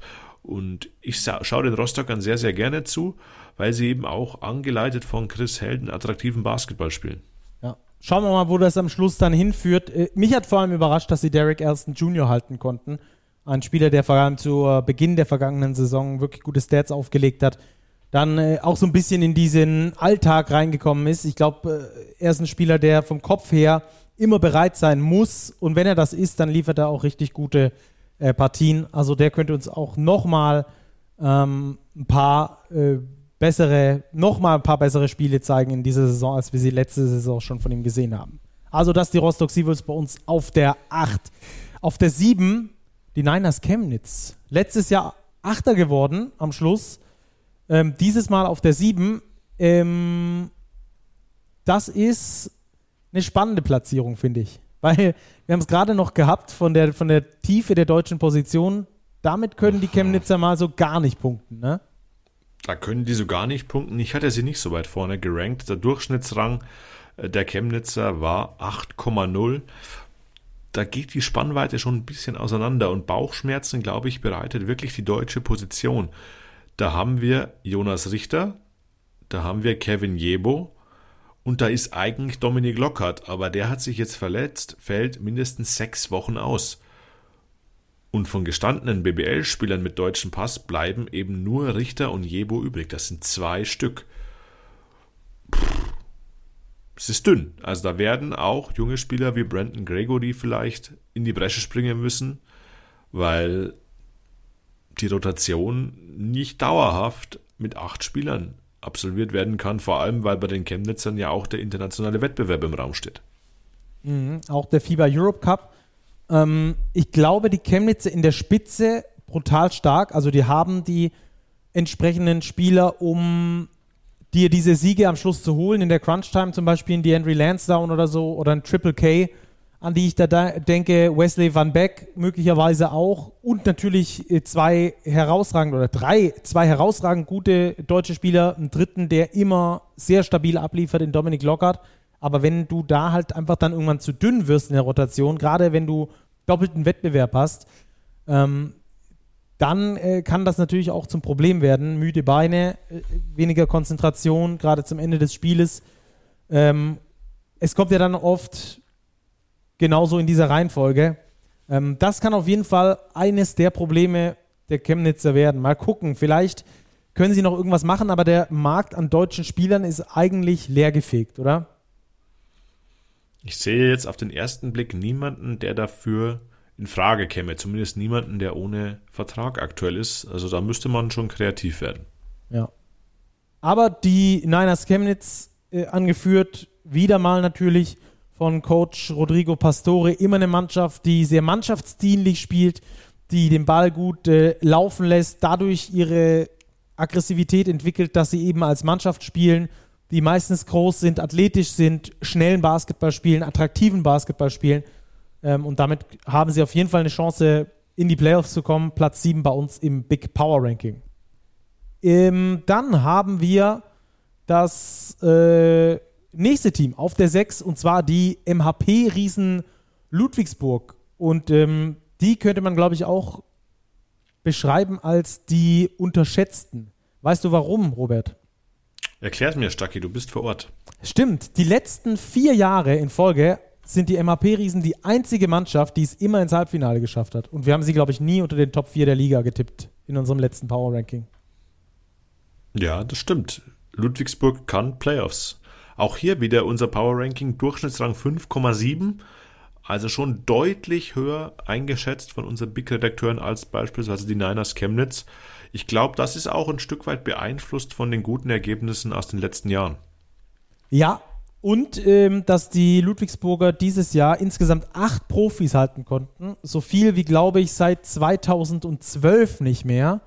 Hatte ich da irgendwas äh, im Ohr zumindest. Ähm, sie haben wirklich gerade die deutsche Rotation gehalten. Jacob Patrick, der ja doch nicht aufs College gegangen ist, wieder zurückgekommen ist. Äh, Jonathan Beere, der für mich jede Saison mh, den nächsten Schritt macht, bisher. Ähm, dann natürlich äh, Eddie Edigin, gar keine Frage. Auch der ein Tier in der Zone. Wenn du Physis brauchst, dann hast du einen Edigin da perfekt äh, platziert. Und natürlich Jorman Polas Bartolo, der nach wie vor einer der Top-Spieler in dieser Liga ist, was die deutschen Positionen angeht, aus meiner Sicht zumindest. Wird irgendwie nicht älter, mittlerweile 38 Jahre alt, aber immer noch El Cyclone, der Wirbelwind, ja, wirbelt übers Parkett und wird das auch in der kommenden Saison tun. Also das ist ein guter deutscher Kern, auf den Ludwigsburg zurückgreifen kann. Und dann kommen ausländische Profis dazu, wie ein Sharon Lewis, der in Kreilsheim schon bewiesen hat, dass er wirklich zu den Top Small Forwards der Liga gehören kann. Also da glaube ich, hat John King wieder, äh, Josh King wieder eine Mannschaft beisammen, mit der er wirklich arbeiten kann und die er auch über diese Saison hinweg entwickeln wird. Ja, mit Josh King habe ich übrigens auch über das Big Power Ranking gesprochen. Der wusste ja noch nicht, welchen Platz er belegen würde. Letztes Jahr hatten wir sie, glaube ich, auf der 10 oder auf der 11 gerankt. Ähm, da war er eigentlich ganz froh drüber, weil er dann äh, Platz zum Wachsen gesehen hat. Also gesehen hat, Mensch, wir können es den Leuten da draußen zeigen, wir werden unterschätzt. Das wird jetzt dieses Jahr nicht ganz so äh, sein aber ich glaube, die Zusammenstellung ist eine ganz nette. Vor allem der Spielstil wird sich so ein bisschen ändern bei den Ludwigsburgern. Es wird nach wie vor ein Fokus auf der Defense liegen. In der Offensive war sehr, sehr viel 1 gegen 1. Dieses Mal, so war es zumindest in den Vorbereitungsspielen, die ich gesehen habe, wird der Ball aber mehr äh, gepasst. Also es wird sehr viel mehr als Team gespielt. Ball Reversal, also die Verlagerung des Balles von der einen auf, der anderen, auf die andere Seite, gab es in der vergangenen Saison eher selten war jetzt ähm, ein elementarer Teil des Spiels bei den Ludwigsburgern. Also dieses Teilen des Balles, das schnelle äh, Passen, außenrum attackieren in die Zone, um dann wieder rauszupassen. Hängt vor allem auch mit dem Point Guard zusammen, solltet ihr euch unbedingt aufschreiben. Dijur Bouy. Äh, interessanter Name, interessanter Spieler. Es ist eher ein Playmaking Point Guard, also einer, der seine sein Team eher mit einbindet, ist ein kleinerer, schmalerer Point Guard ähm, der aber ein sehr gutes Auge hat und nicht nach seinem Wurf guckt, sondern eher so ein Pass-First-Point-Guard ist eigentlich. Ähm, dagegen hat er dann mit Javon Graves ein Backup, der gleichzeitig auch sein Shooting Guard ist in der Starting Five, der möglicherweise eher nach seinem Wurf guckt, genauso wie Dion Hammond, ähm, der auch sehr nach seinem eigenen Wurf schaut. Also das ist eine spannende Kombination. Elijah Childs, ein sehr athletischer Big Man. Also das ist auf jeden Fall, glaube ich, eine spannende Kombination. Und wenn die klicken, vor allem defensiv klicken, dann kann es für die wieder weit gehen. Ich habe mit Josh King auch darüber gesprochen, wie der Spielstil der Ludwigsburger im kommenden Jahr aussehen wird. Und das hat er mir dazu gesagt. There's always time and place for one-on-one play. We need, we do need that. Um, we need guys that can go off script, we like to say, and, and make plays. But we do have a lot of playmakers on our team by saying play, guys that can dribble, pass, and shoot. And I know that sounds easy when we're talking about basketball, but there's not a lot of guys out there that can do all three of those things. And we feel like we have a, a roster with a lot of guys that can can um, obviously score the ball, but they can make plays for others. Okay. We're going to play similar. We want to play, you know, we want to play fast. We want to play with tempo. But that's not a secret. I think a lot of teams in the league now are, are playing that way. That's why I think it's the most modern league in, in Europe. I really mean that when, when you look at how the World Cup, no one plays really slow. I think still some teams in, in some leagues in Europe play slower. Um, our league is a, if you want to watch slow possession, half court basketball, this is not the league. And um, yeah, we, we want to play fast and with pace on offense, but we, we also, you know, want to get shots up every possession. Das glaube ich nochmal was Wichtiges hinten äh, dran.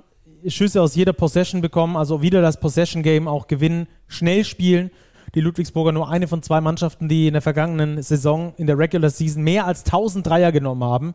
Ich glaube, es gab erst insgesamt drei oder vier Mannschaften insgesamt in der BBL-Historie, die während einer Regular Season mehr als 1000 Dreier genommen haben. Die MHP-Riesen waren zweimal eine dieser Mannschaften, beides mal unter Josh King. Also die werden auch jetzt wieder feuern aus allen Rohren. Äh, Dion Hammond ist übrigens ein Spieler, der das machen kann. Der wird aber zu Saisonbeginn höchstwahrscheinlich noch nicht dabei sein gegen die Hamburger. Das wird man noch sehen. Der äh, war in der Vorbereitung gute drei bis vier Wochen raus, je nachdem, wann er dann zurückkommt, mit einer Knöchelverletzung. Also so viel zu den MHP-Riesen Ludwigsburg, die wir auf der 6 gerankt haben. Geteilter vierter Platz haben wir jetzt, zweimal den vierten, weil der Rang exakt derselbe ist, Robert. Welche beiden Teams? Der deutsche Meister Ratio vom Ulm und der Vize-Fieber Intercontinental Cup Sieger Telekom Baskets Bonn. Womit sollen wir anfangen? Nehmen wir den Meister, nehmen wir die Ulmer? Ja, komm, der Meister hat Vorrang. Erstmal, äh, der deutsche Meister hat Championship Rings. Hast du das gesehen? Ja, saustarke Aktion. Überragend, ähm, oder? Ja, ich hoffe, den bekommen auch alle ehemaligen, also Brandon Paul und Co. Ja, Aber bin ich mir sehr sicher. Relativ, bin ich mir auch sicher. Ähm, richtig coole Idee. Ähm, ja, Ulm zelebriert diese Meisterschaft, die sie hochverdient gew äh, gewonnen haben. Ja, schaut da mal auf dem Twitter-Kanal. Ich weiß nicht, ob sie es auf Instagram, bestimmt haben sie es da auch gepostet. Bei Twitter habe ich es gesehen. Ähm, da gibt es ein paar Bilder davon, wie dieser Championship-Ring äh, von den Ulmern aussieht, den sie sich da selber haben machen lassen. Mega geiles Teil und äh, kleiner Hinweis hoffentlich für die Ulmer. Hoffentlich gibt es davon auch Replika zu kaufen für die Fans. Das wäre natürlich mega nice, wenn es äh, sowas geben würde. Aber auf jeden Fall ultra geil. Es ist das erste Mal, dass ich sowas gesehen habe im deutschen Basketball. Auf jeden Fall, ich weiß auch nicht, europäischen Basketball habe ich es, glaube ich, auch noch nicht gesehen, dass es dann wie in der NBA so ein Championship Ring gibt, da für jeden. Ähm, das ist natürlich eine Riesensache mit dem Ulmer Münster drauf, so leicht orange angehaucht. Richtig, richtig geiles Teil und so behandelt man Champions. Okay, lass uns jetzt aber reingehen in die sportliche Analyse der Ulmer ähm, deutscher Kern geblieben, ausländische Rotation komplett neu, fast komplett neu. Was erwartest du für eine Mannschaft? Ich erwarte wieder eine gute Mannschaft. Man glaube ich darf jetzt nicht diese Meisterschaft als Gradmesser nehmen und sagen, okay, Ulm wird jetzt wieder deutscher Meister werden. Das glaube ich wäre der falsche Ansatz. Man verfolgt in Ulm ganz klar seinen Weg, junge Spieler zu entwickeln. Und wenn man sich diese Kaderliste einfach mal ansieht, das sind so gut wie alle Spieler unter 24 bzw. 24 Jahre oder jünger. Da fallen ein paar Routiniers aus der Reihe, da ist ein Robin Christen beispielsweise, da ist ein Tommy Kleppers, die die Ü30-Fahne hochhalten, aber das war's dann. Da kommt ein Dakota Matthias das, dazu, ein super Schütze, US-Amerikaner mit 28. LJ Figueroa haben sie geholt, ein Mann von der Dominikanischen Republik, auch erst 25 Jahre alt. Also da wird wieder auf die Jugend gesetzt. Finde ich super spannend. Ich glaube, mit Anton Gavel hat man genau den richtigen Coach dafür und Schlüsselspieler Juan Nunez auch erst 19 Jahre alt. Mhm. Von dem erwarte ich mir extrem viel. Der hat so eine geile WM gespielt, dieser junge Kerl. 19 Jahre jung, er hat schon in den Finals auch äh, richtig gut gespielt. Der hat so eine Übersicht, so eine Ruhe und das für einen Kerl in seinem Alter, das ist äh, Wahnsinn. Wir haben noch keine näheren Informationen über Karim Jallo und dessen mögliche drohende Sperre wegen drei verpassten äh, Dopingtests. Äh, was würde der Ausfall von ihm bedeuten für die Ulmer? Ja, würde natürlich bedeuten, dass ein Leistungsträger wegbricht. Stand jetzt, glaube ich, ist es immer noch ein schwebendes Verfahren, das noch nicht final entschieden ist. Dementsprechend trainiert Karim Jallo auch. Wann da mit einer Entscheidung zu rechnen ist, kann ich persönlich nicht sagen, aber das wäre natürlich ein Verlust. Ähm, völlig egal, wie lange er dann wirklich gesperrt werden würde. Ähm, jeder Monat, jedes Spiel, das Karim Jallo ausfällt, ist ein Verlust für Ratio Ulm. Mhm. Wir dürfen sehr gespannt sein, wie sich die Mannschaft entwickelt, äh, vor allem über die Saison. Wir haben das schon äh, vergangene Spielzeit gesehen, wie sehr die Jungs äh, sich entwickeln können, ähm, wie sich der Spielstil auch entwickelt hat. Dann mit Jago dos Santos, der immer mutiger geworden ist, mit dem Caboclo, der sehr viel Verticality gegeben hat, wie sie das jetzt äh, ändern werden, weil das waren schon zwei elementare Teile, die du auch nicht eins zu eins ersetzen kannst, weil du die Spieler einfach nicht eins zu eins wiederbekommst. Also das wird, glaube ich, das Spannendste zu beobachten sein, wie diese Mannschaft zusammenwächst. Und wie immer bei jungen Mannschaften ist zu erwarten, dass die eher hinten raus in der Saison äh, bessere Leistungen abliefern wie zu Beginn der Spielzeit. Wahrscheinlich wird ihnen der Eurocup dabei auch helfen, ähm, sich da zusammenzufinden, eine Einheit zu werden und dann, äh, wie gesagt, sich äh, zu entwickeln. Junge Mannschaften, es ist so, ich wiederhole mich hier häufiger im Podcast, äh, entwickeln sich ähm, exorbitant Richtung Ende der Saison, weil sich die Spieler stärker entwickeln als ältere Spieler und damit äh, dann auch ein höheres Leistungsniveau zu erwarten ist. Dann in der zweiten Saisonhälfte bei den Ulmern, die also bei uns auf der 4. Neben den Telekom Baskets Bonn, von denen wir jetzt schon drei Pflichtspiele sehen konnten, ohne dass sie im Pokal angetreten sind, hat einfach mit dem FIBA Intercontinental Cup zu tun. Was hast du da für eine Mannschaft gesehen? Ja, eine ganz gute Mannschaft. Ich tue mich noch schwer, das Ganze ein bisschen einzuschätzen, weil die ersten beiden Spiele eben so mega deutlich waren. Da habe ich mich gefragt, sind die Bonner so gut oder sind die Gegner doch eher so schwach? Ich würde tatsächlich sagen, dass die Gegner vielleicht nicht die hochkarätigsten waren. Das Finale jetzt gegen Franka, das war ein harter Fight. Da haben die Bonner viel, viel liegen gelassen, auch einfache Abschlüsse unterm Korb. Aber ich glaube, man hat schon sehen können, so erste Ansätze, wohin die Reise da gehen wird. Mit Harold Frey und Glyn Watson hat man ein sehr, sehr starkes Point Guard. Du, du werden viel Verantwortung übernehmen, was den Spielaufbau angeht, aber auch was das Scoring angeht. Und mit Sam Griesel, den Deutsch-Amerikaner, glaube ich, hat man eine ganz gute Verpflichtung gelandet, eben auch was die deutschen Spots im Kader angeht. Ja, Deutsch sind sie, glaube ich, sehr gut aufgestellt, gerade auf den Big Man-Positionen. Ich glaube, dass da eher sogar gefordert ist, so ein bisschen zu moderieren für den neuen Coach, für Roel Mors, äh, weil da eben nicht für jeden sehr viel Spielzeit rausspringen kann. Ähm, ich glaube aber vor allem gerade Til Pape und Benedikt Turudic sind keine Troublemaker, sondern die machen das, was sie kriegen ähm, und daraus dann das Beste. Ich glaube, es ist ein unfassbar talentiertes Offensivteam äh, Gerade Kirkwood, Sam Griesel, glaube ich, mit über 25 im Schnitt bei diesem Intercontinental Cup, auch wenn man das mit Vorsicht genießen muss. Äh, Brian Fobbs, auch einer, der sich den Wurf sel selbst äh, erarbeiten kann, genauso wie Savian Flagg. Also die Mannschaft hat äh, jetzt schon richtig Spaß gemacht, weil sie eben offensiv sehr talentiert ist, weil sich sehr viele Spiele selbst den Wurf kreieren können. Dabei dürfen sie natürlich nicht vergessen, die Mitspieler mit einzubinden. Aber alles in allem eine wirklich äh, richtig gute Mannschaft, die äh, wieder Spaß machen kann. Ob sie äh, so erfolgreich ist wie unter Thomas Isalo, das wissen wir nicht genau. Dieser äh, Name wird natürlich auch noch ein bisschen ähm, über dem Verein schweben. Das wird auch klar sein. Ähm, aber bei so einem komplett rund erneuerten Kader dürfen wir nicht erwarten, dass es von Beginn an gut läuft. Trotzdem glaube ich, dass die vor allem offensiv total viel Spaß machen können. Ja, sollte man nicht tun das jetzt mit Thomas Isalo zu vergleichen. Nein, auf keinen Fall. Damit tut man, glaube ich, auch niemandem einen Gefallen. Ja, Robert, dann äh, machen wir weiter. Wir haben nämlich noch drei Teams. Wir haben schon fast anderthalb Stunden voll, aber die machen wir natürlich noch für euch. Und wir haben natürlich auch noch äh, eine Kategorie für euch, ganz klar. Die dürfen wir natürlich nicht hinten runterfallen lassen. Also starten wir rein.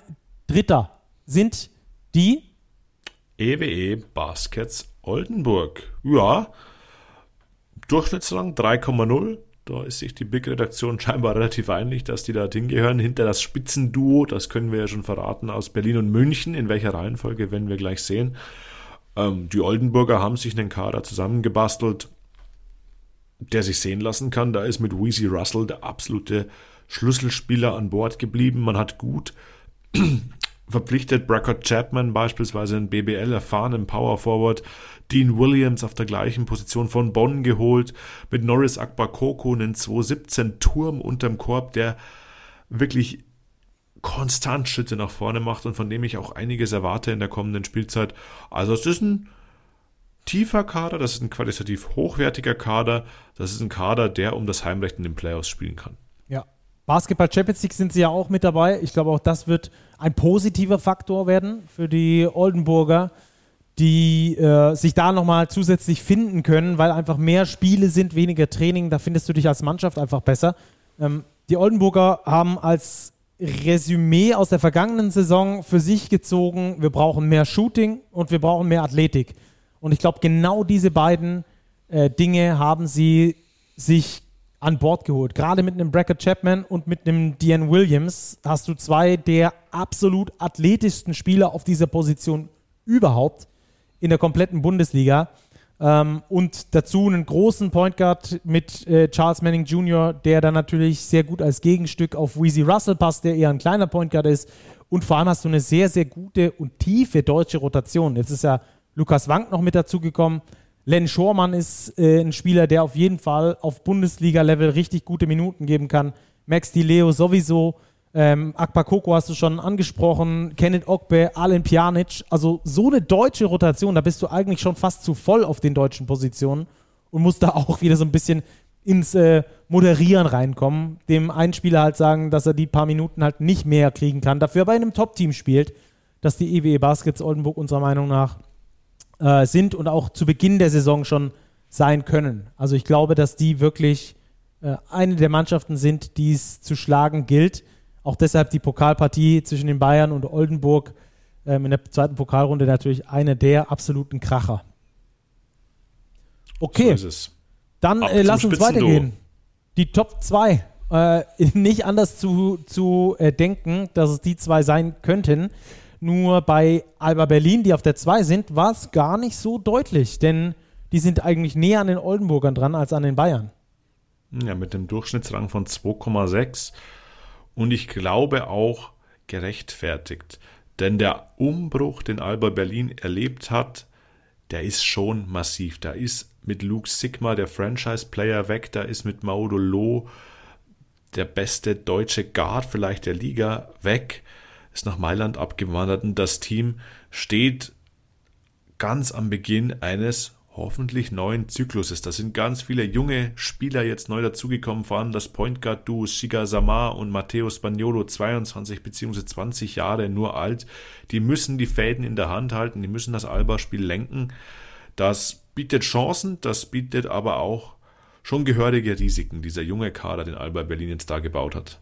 Ja, glaube ich auch. Äh, man darf also nicht verwundert sein, wenn es für die Schwierigkeiten gibt äh, zum Saisonbeginn, obwohl Heidelberg müssten sie eigentlich schlagen am zweiten Spieltag, dann Kreilsheim, auch das sollten sie gewinnen. Dann kommt der erste Härtetest mit Ulm, danach Fechter, Göttingen und die Tigers Tübingen. Also das Auftaktprogramm meint es gut mit den Berlinern, vor allem weil dann auch Braunschweig und der MBC kommen, bevor es dann am neunten Spieltag gegen die MHP-Riesen geht und dann gegen den FC Bayern Basketball. Also dass ähm, die Berliner mit äh, relativ, in Anführungsstrichen, einfachem Auftaktprogramm, was ihnen helfen wird, als Mannschaft zusammenzukommen, als Mannschaft zusammenzuspielen und sich da zu finden. Aber es ist der Beginn eines Zykluses, du hast es schon richtig gesagt. Man darf sich, glaube ich, auch nicht wundern, wenn die dann eher auf der 3 oder auf der 4 einlaufen, ähm, weil es einfach viele Mannschaften gibt, die nicht diese Euroleague-Belastung haben und gleichzeitig in der Bundesliga antreten müssen.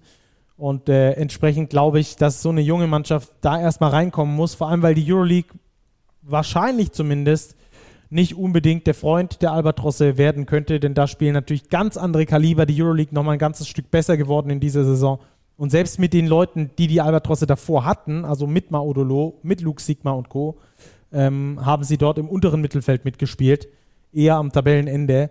Ähm, das dürfte sich jetzt wahrscheinlich nicht unbedingt ändern, aber nichtsdestotrotz bei uns im Big Power Ranking mit 2,6 auf der 2 gelandet. Also, und äh, den Weg werden wir natürlich ganz genau beobachten und aber auch die entsprechende Zeit geben, um das zu beobachten, was da dann wirklich passiert. Mhm.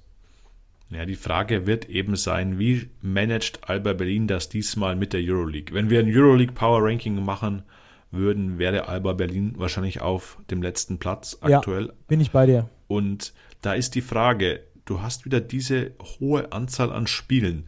Deine potenziellen Leistungsträger Sterling Brown, Matt Thomas, die auch schon eine gewisse Erfahrung mitbringen, gemeinsam mit Weltmeister Johannes Thiemann, die werden in der Euroleague natürlich sehr, sehr viele Minuten gehen müssen, um dort konkurrenzfähig zu sein. Das heißt, die werden in der BBL notgedrungen auch mal weniger spielen oder auch mal schwächere Tage haben, vielleicht mal geschont werden. Und dann ist die Frage, schafft es der junge Kern von Alba Berlin, ohne Unterstützung der erfahrenen Spieler in der BBL die Siege einzufahren. Und da sehe ich die Gefahr im Vergleich zu den vergangenen Saisons, wo Alba Berlin eben in der Bundesliga so unfassbar konstant war, weil alles geflowt hat, weil da eben auch viele erfahrene Stützen dabei waren, die das Ganze am Laufen gehalten haben. Ob das jetzt wieder gelingen kann, das macht mich zumindest zu Saisonbeginn jetzt noch ein Stück weit skeptisch. Ja, interessanter Gedanke äh, an der Stelle und bin ich voll bei dir. Dann kann man eigentlich nur darauf hoffen, dass die deutschen Spieler eine deutliche Entwicklung durchgemacht haben und ihre Mannschaft auch tragen können, auch auf BWL-Level. Also Spieler wie Malte Delo, der natürlich erst 22 ist, aber der, äh, dem ich das Potenzial zumindest unterstelle, das deutlich zu können in der BWL, seine Mannschaft ertragen zu können. Luis Olindi, und so weiter und so fort. Also wir werden sehen, wo das Ganze hinführt mit Alba Berlin. Es ist der Start eines Projektes. Anders können wir das nicht sagen. So, und dann zum Platz Nummer 1. Wenig verwunderlich, glaube ich, nach dem, was wir gesehen haben, wie der Kader vom FC Bayern Basketball zusammengestellt wurde und wie es Josh King schon bei uns im Eingangszitat erwähnt hat. Die Bayern äh, sind sehr schön anzuschauen, aber gegen sie spielen will man, glaube ich, nicht.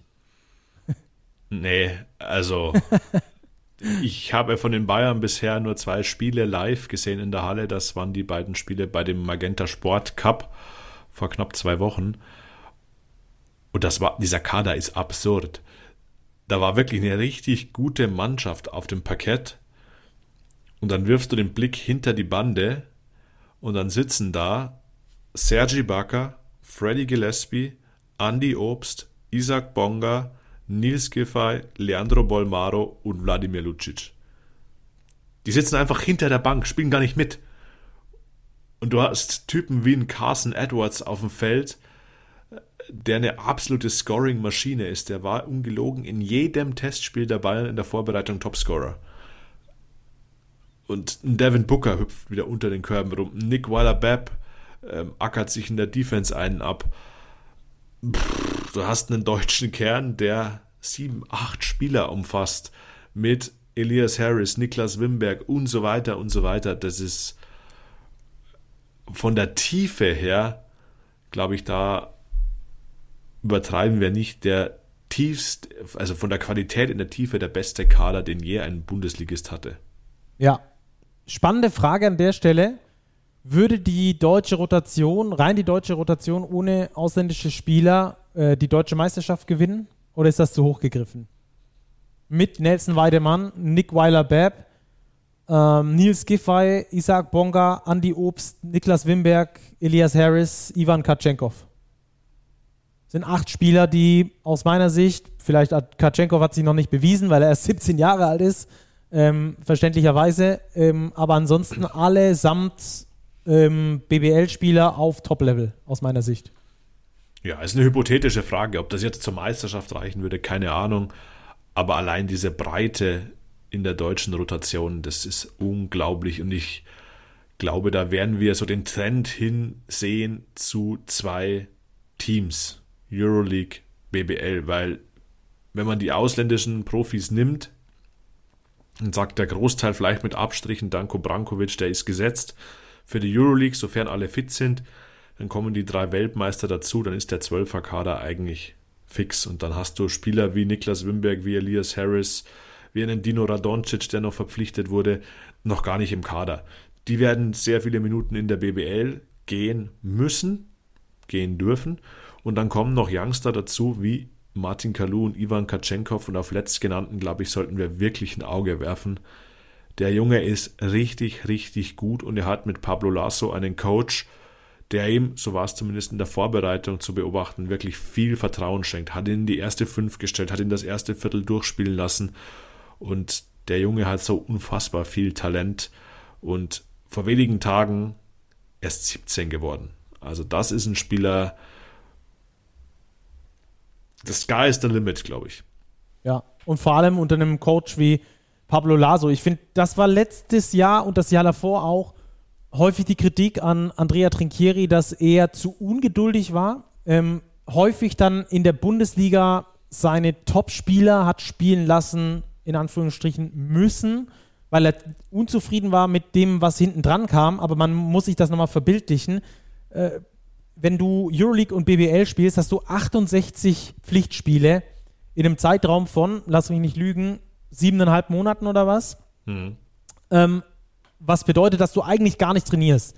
Du bist entweder auf Reisen, du hast eine Shootaround oder Videosession, aber an Training, also an richtiges Training, um besser zu werden, ist eigentlich überhaupt nicht zu denken.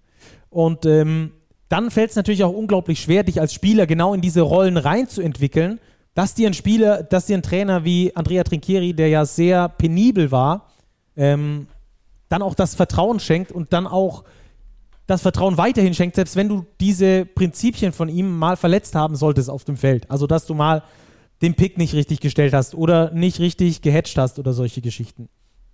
Äh, was ja. ich damit sagen will, Trinkieri hatte, glaube ich, ein Problem damit, die Breite dieses Kaders zu nutzen. Und ich unterstelle Pablo Laso jetzt mal, dass er genau hierin seine ganz große Stärke hat, eben Geduld zu haben, auch mit Spielern, die sich entwickeln sollen, auch über Spielzeit entwickeln sollen, auch mal vielleicht eine Niederlage in der BBL in Kauf, in Kauf zu nehmen, bevor ich aber meine Topstars verheize, die dann 68 Spiele gemacht haben mit jeweils irgendwie 30 Minuten im Schnitt, sondern da ein bisschen weiter runterzufahren, dass du vielleicht bis zu den Playoffs deine Topstars 40, 45 Einsätze gehabt haben, wo sie wirklich viel gespielt haben, deshalb aber trotzdem in der BBL auch eine Mannschaft auf dem Parkett hast, die wirklich gut funktioniert.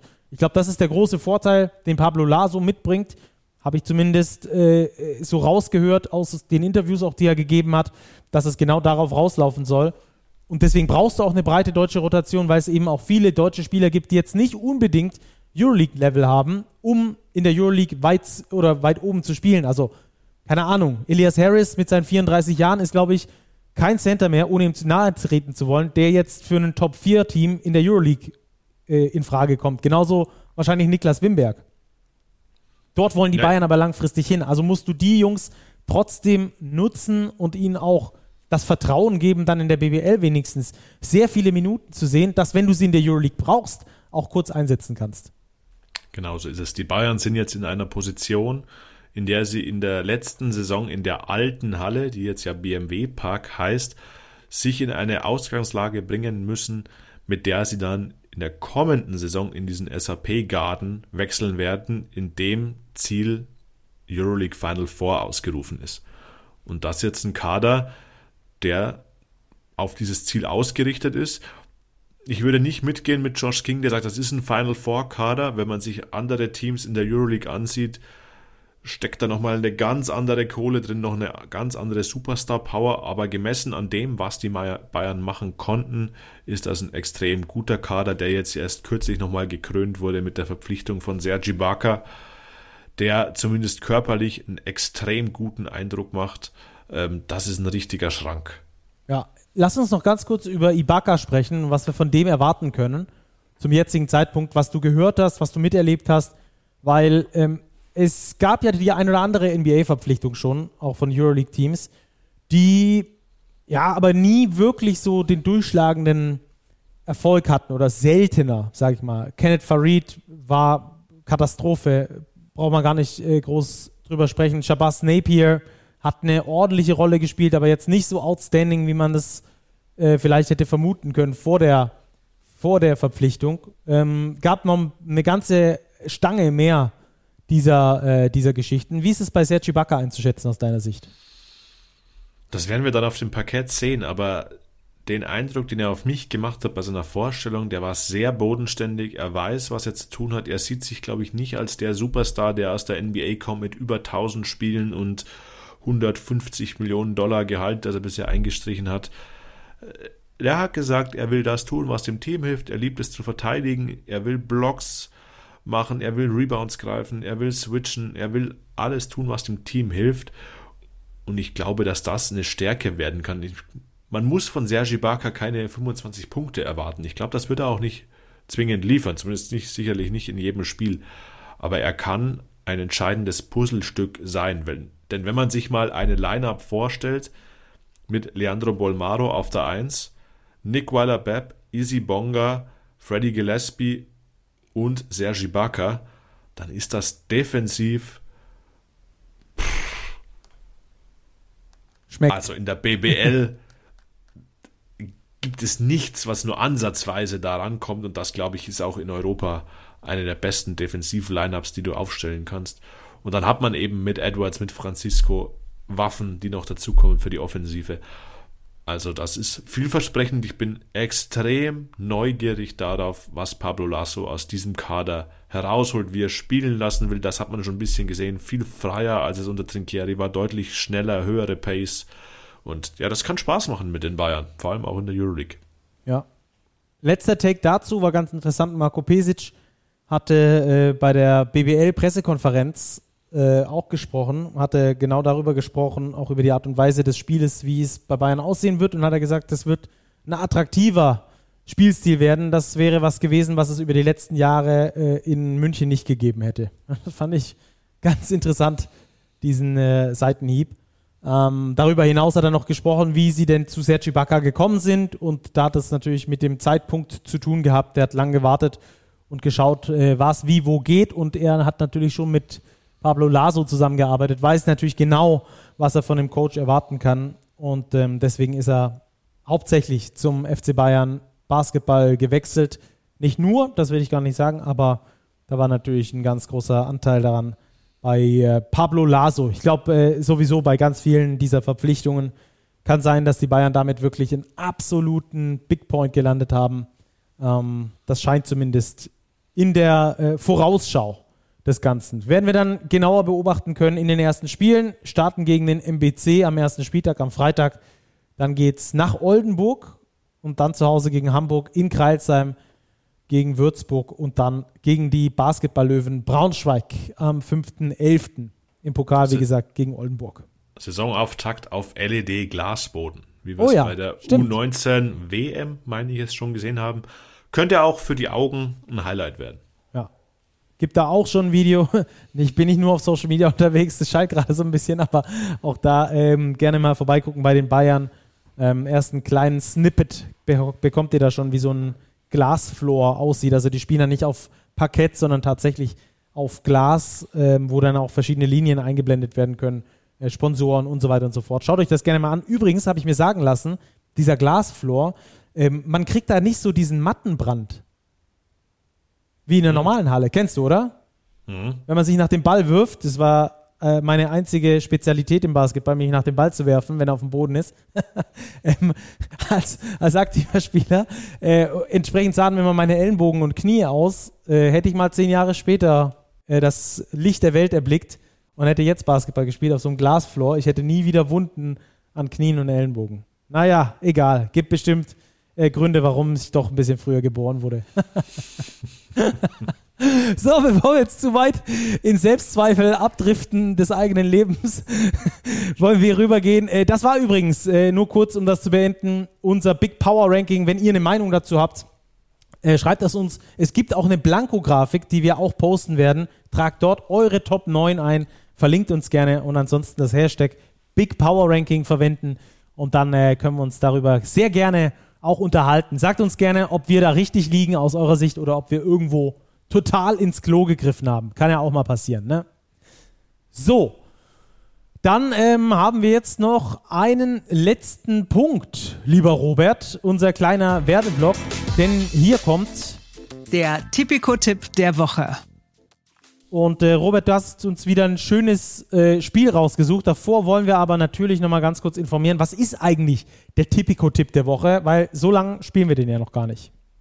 Nee, erst zum zweiten Mal. Wir suchen uns vom kommenden Spieltag immer eine Partie raus, die wir kurz analysieren, auf die wir dann auch einen Tipp abgeben. Alles, was wir durch diesen Tipp erwirtschaften sollten mit unserem Partner Tipico, werden wir dann für einen guten Zweck spenden. Der erste Tipp, du hast es zu Beginn der Folge schon gesagt, ging schon auf mit dem Heimsieg von Fechter gegen Rostock. Und die Rostocker haben wir uns jetzt auch wieder für diese Woche herausgesucht. Sie spielen nämlich das Duell der Pokalverlierer gegen die Hakro Merlins Karlsheim. Ausgeschieden gegen den Zweitligisten aus Gießen. Rostock verloren in Fechter. Ist ein Spiel. Ich persönlich würde die Rostocker vom Potenzial her und auch von der aktuellen Verfassung knapp vorne sehen. Kralsheim hat wirklich gestruggelt gegen Gießen, auch in der Vorbereitung schon nicht immer geglänzt. Ähm, Rostock muss jetzt zeigen, dass sie eben diese Pokalpleite weggesteckt haben.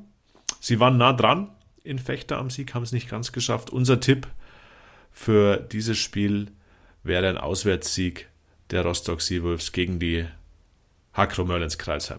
Ja, bin ich bei dir. Ich habe äh, deinen Ausführungen aufmerksam gelauscht, denn ich habe direkt gefunden, was ich äh, sagen wollte. Werde ich gleich nochmal sagen. Das äh, tut aber, äh, das würde das Ganze jetzt ein bisschen unterbrechen. Von daher ähm, bin ich bei dir. Ich glaube auch, dass die Rostocker da leicht favorisiert sind in diesem Spiel, weil die sich schon als Mannschaft irgendwie vom Gefühl her zumindest besser gefunden haben. Ne? So macht es zumindest den Eindruck. Und ja. ich glaube, auch wenn die Partie auswärts ist, hat Rostock hier gute Chancen, mit einem Erfolgserlebnis in die BBL-Saison zu starten. Okay, da musst du nur noch sagen, wie viel wir setzen. Wir nehmen 5 Euro unseres Budgets und setzen sie auf die Rostock Seawolves in Kreilsheim. Also, so machen wir das auf jeden Fall. Ähm, und ich habe jetzt auch noch gefunden, Danny hatte mir nämlich geschrieben, ich musste ganz kurz durch meine DMs leiden.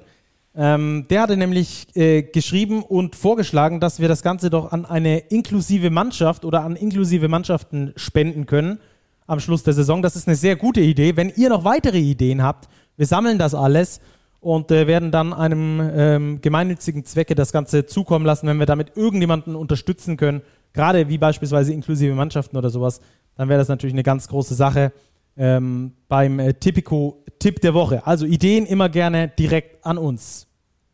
18 plus. Erlaubt nach Whitelist. Suchtrisiko. Hilfe unter bovai.de. Und damit endet dann dieser kleine Werbeblock auch für euch. Ja, Robert, dann bleibt uns eigentlich nur uns äh, zu bedanken für die Aufmerksamkeit der Hörerinnen und Hörer und ähm, zu sagen, bis zum nächsten Mal, oder? Ja, absolut. Für die Ausdauer. Eine Stunde 45 gut. Aber gab viel zu besprechen. Die Saison geht los. Bereits am morgigen Mittwoch. Ulm gegen Chemnitz und dann jeden Tag Basketball. Und wir hören uns dann kommende Woche am Dienstag wieder. So sieht's aus. Erster und zweiter Spieltag werden schon direkt gespielt. In die Analyse gehen wir dann natürlich danach. Dann kriegt ihr wieder die Starting Five und alles drum und dran und dann wieder ein bisschen kürzer. Stunde 45 ist für viele ein Ticken lang, aber wenn wir natürlich den Pokal und das Power Ranking reinpacken wollen, dann ist das natürlich entsprechend eine lange Folge. Bis zum nächsten Mal. Macht's gut. Genießt den Basketball. Es geht wieder los. Let's rock. Bleibt sportlich. Bis bald.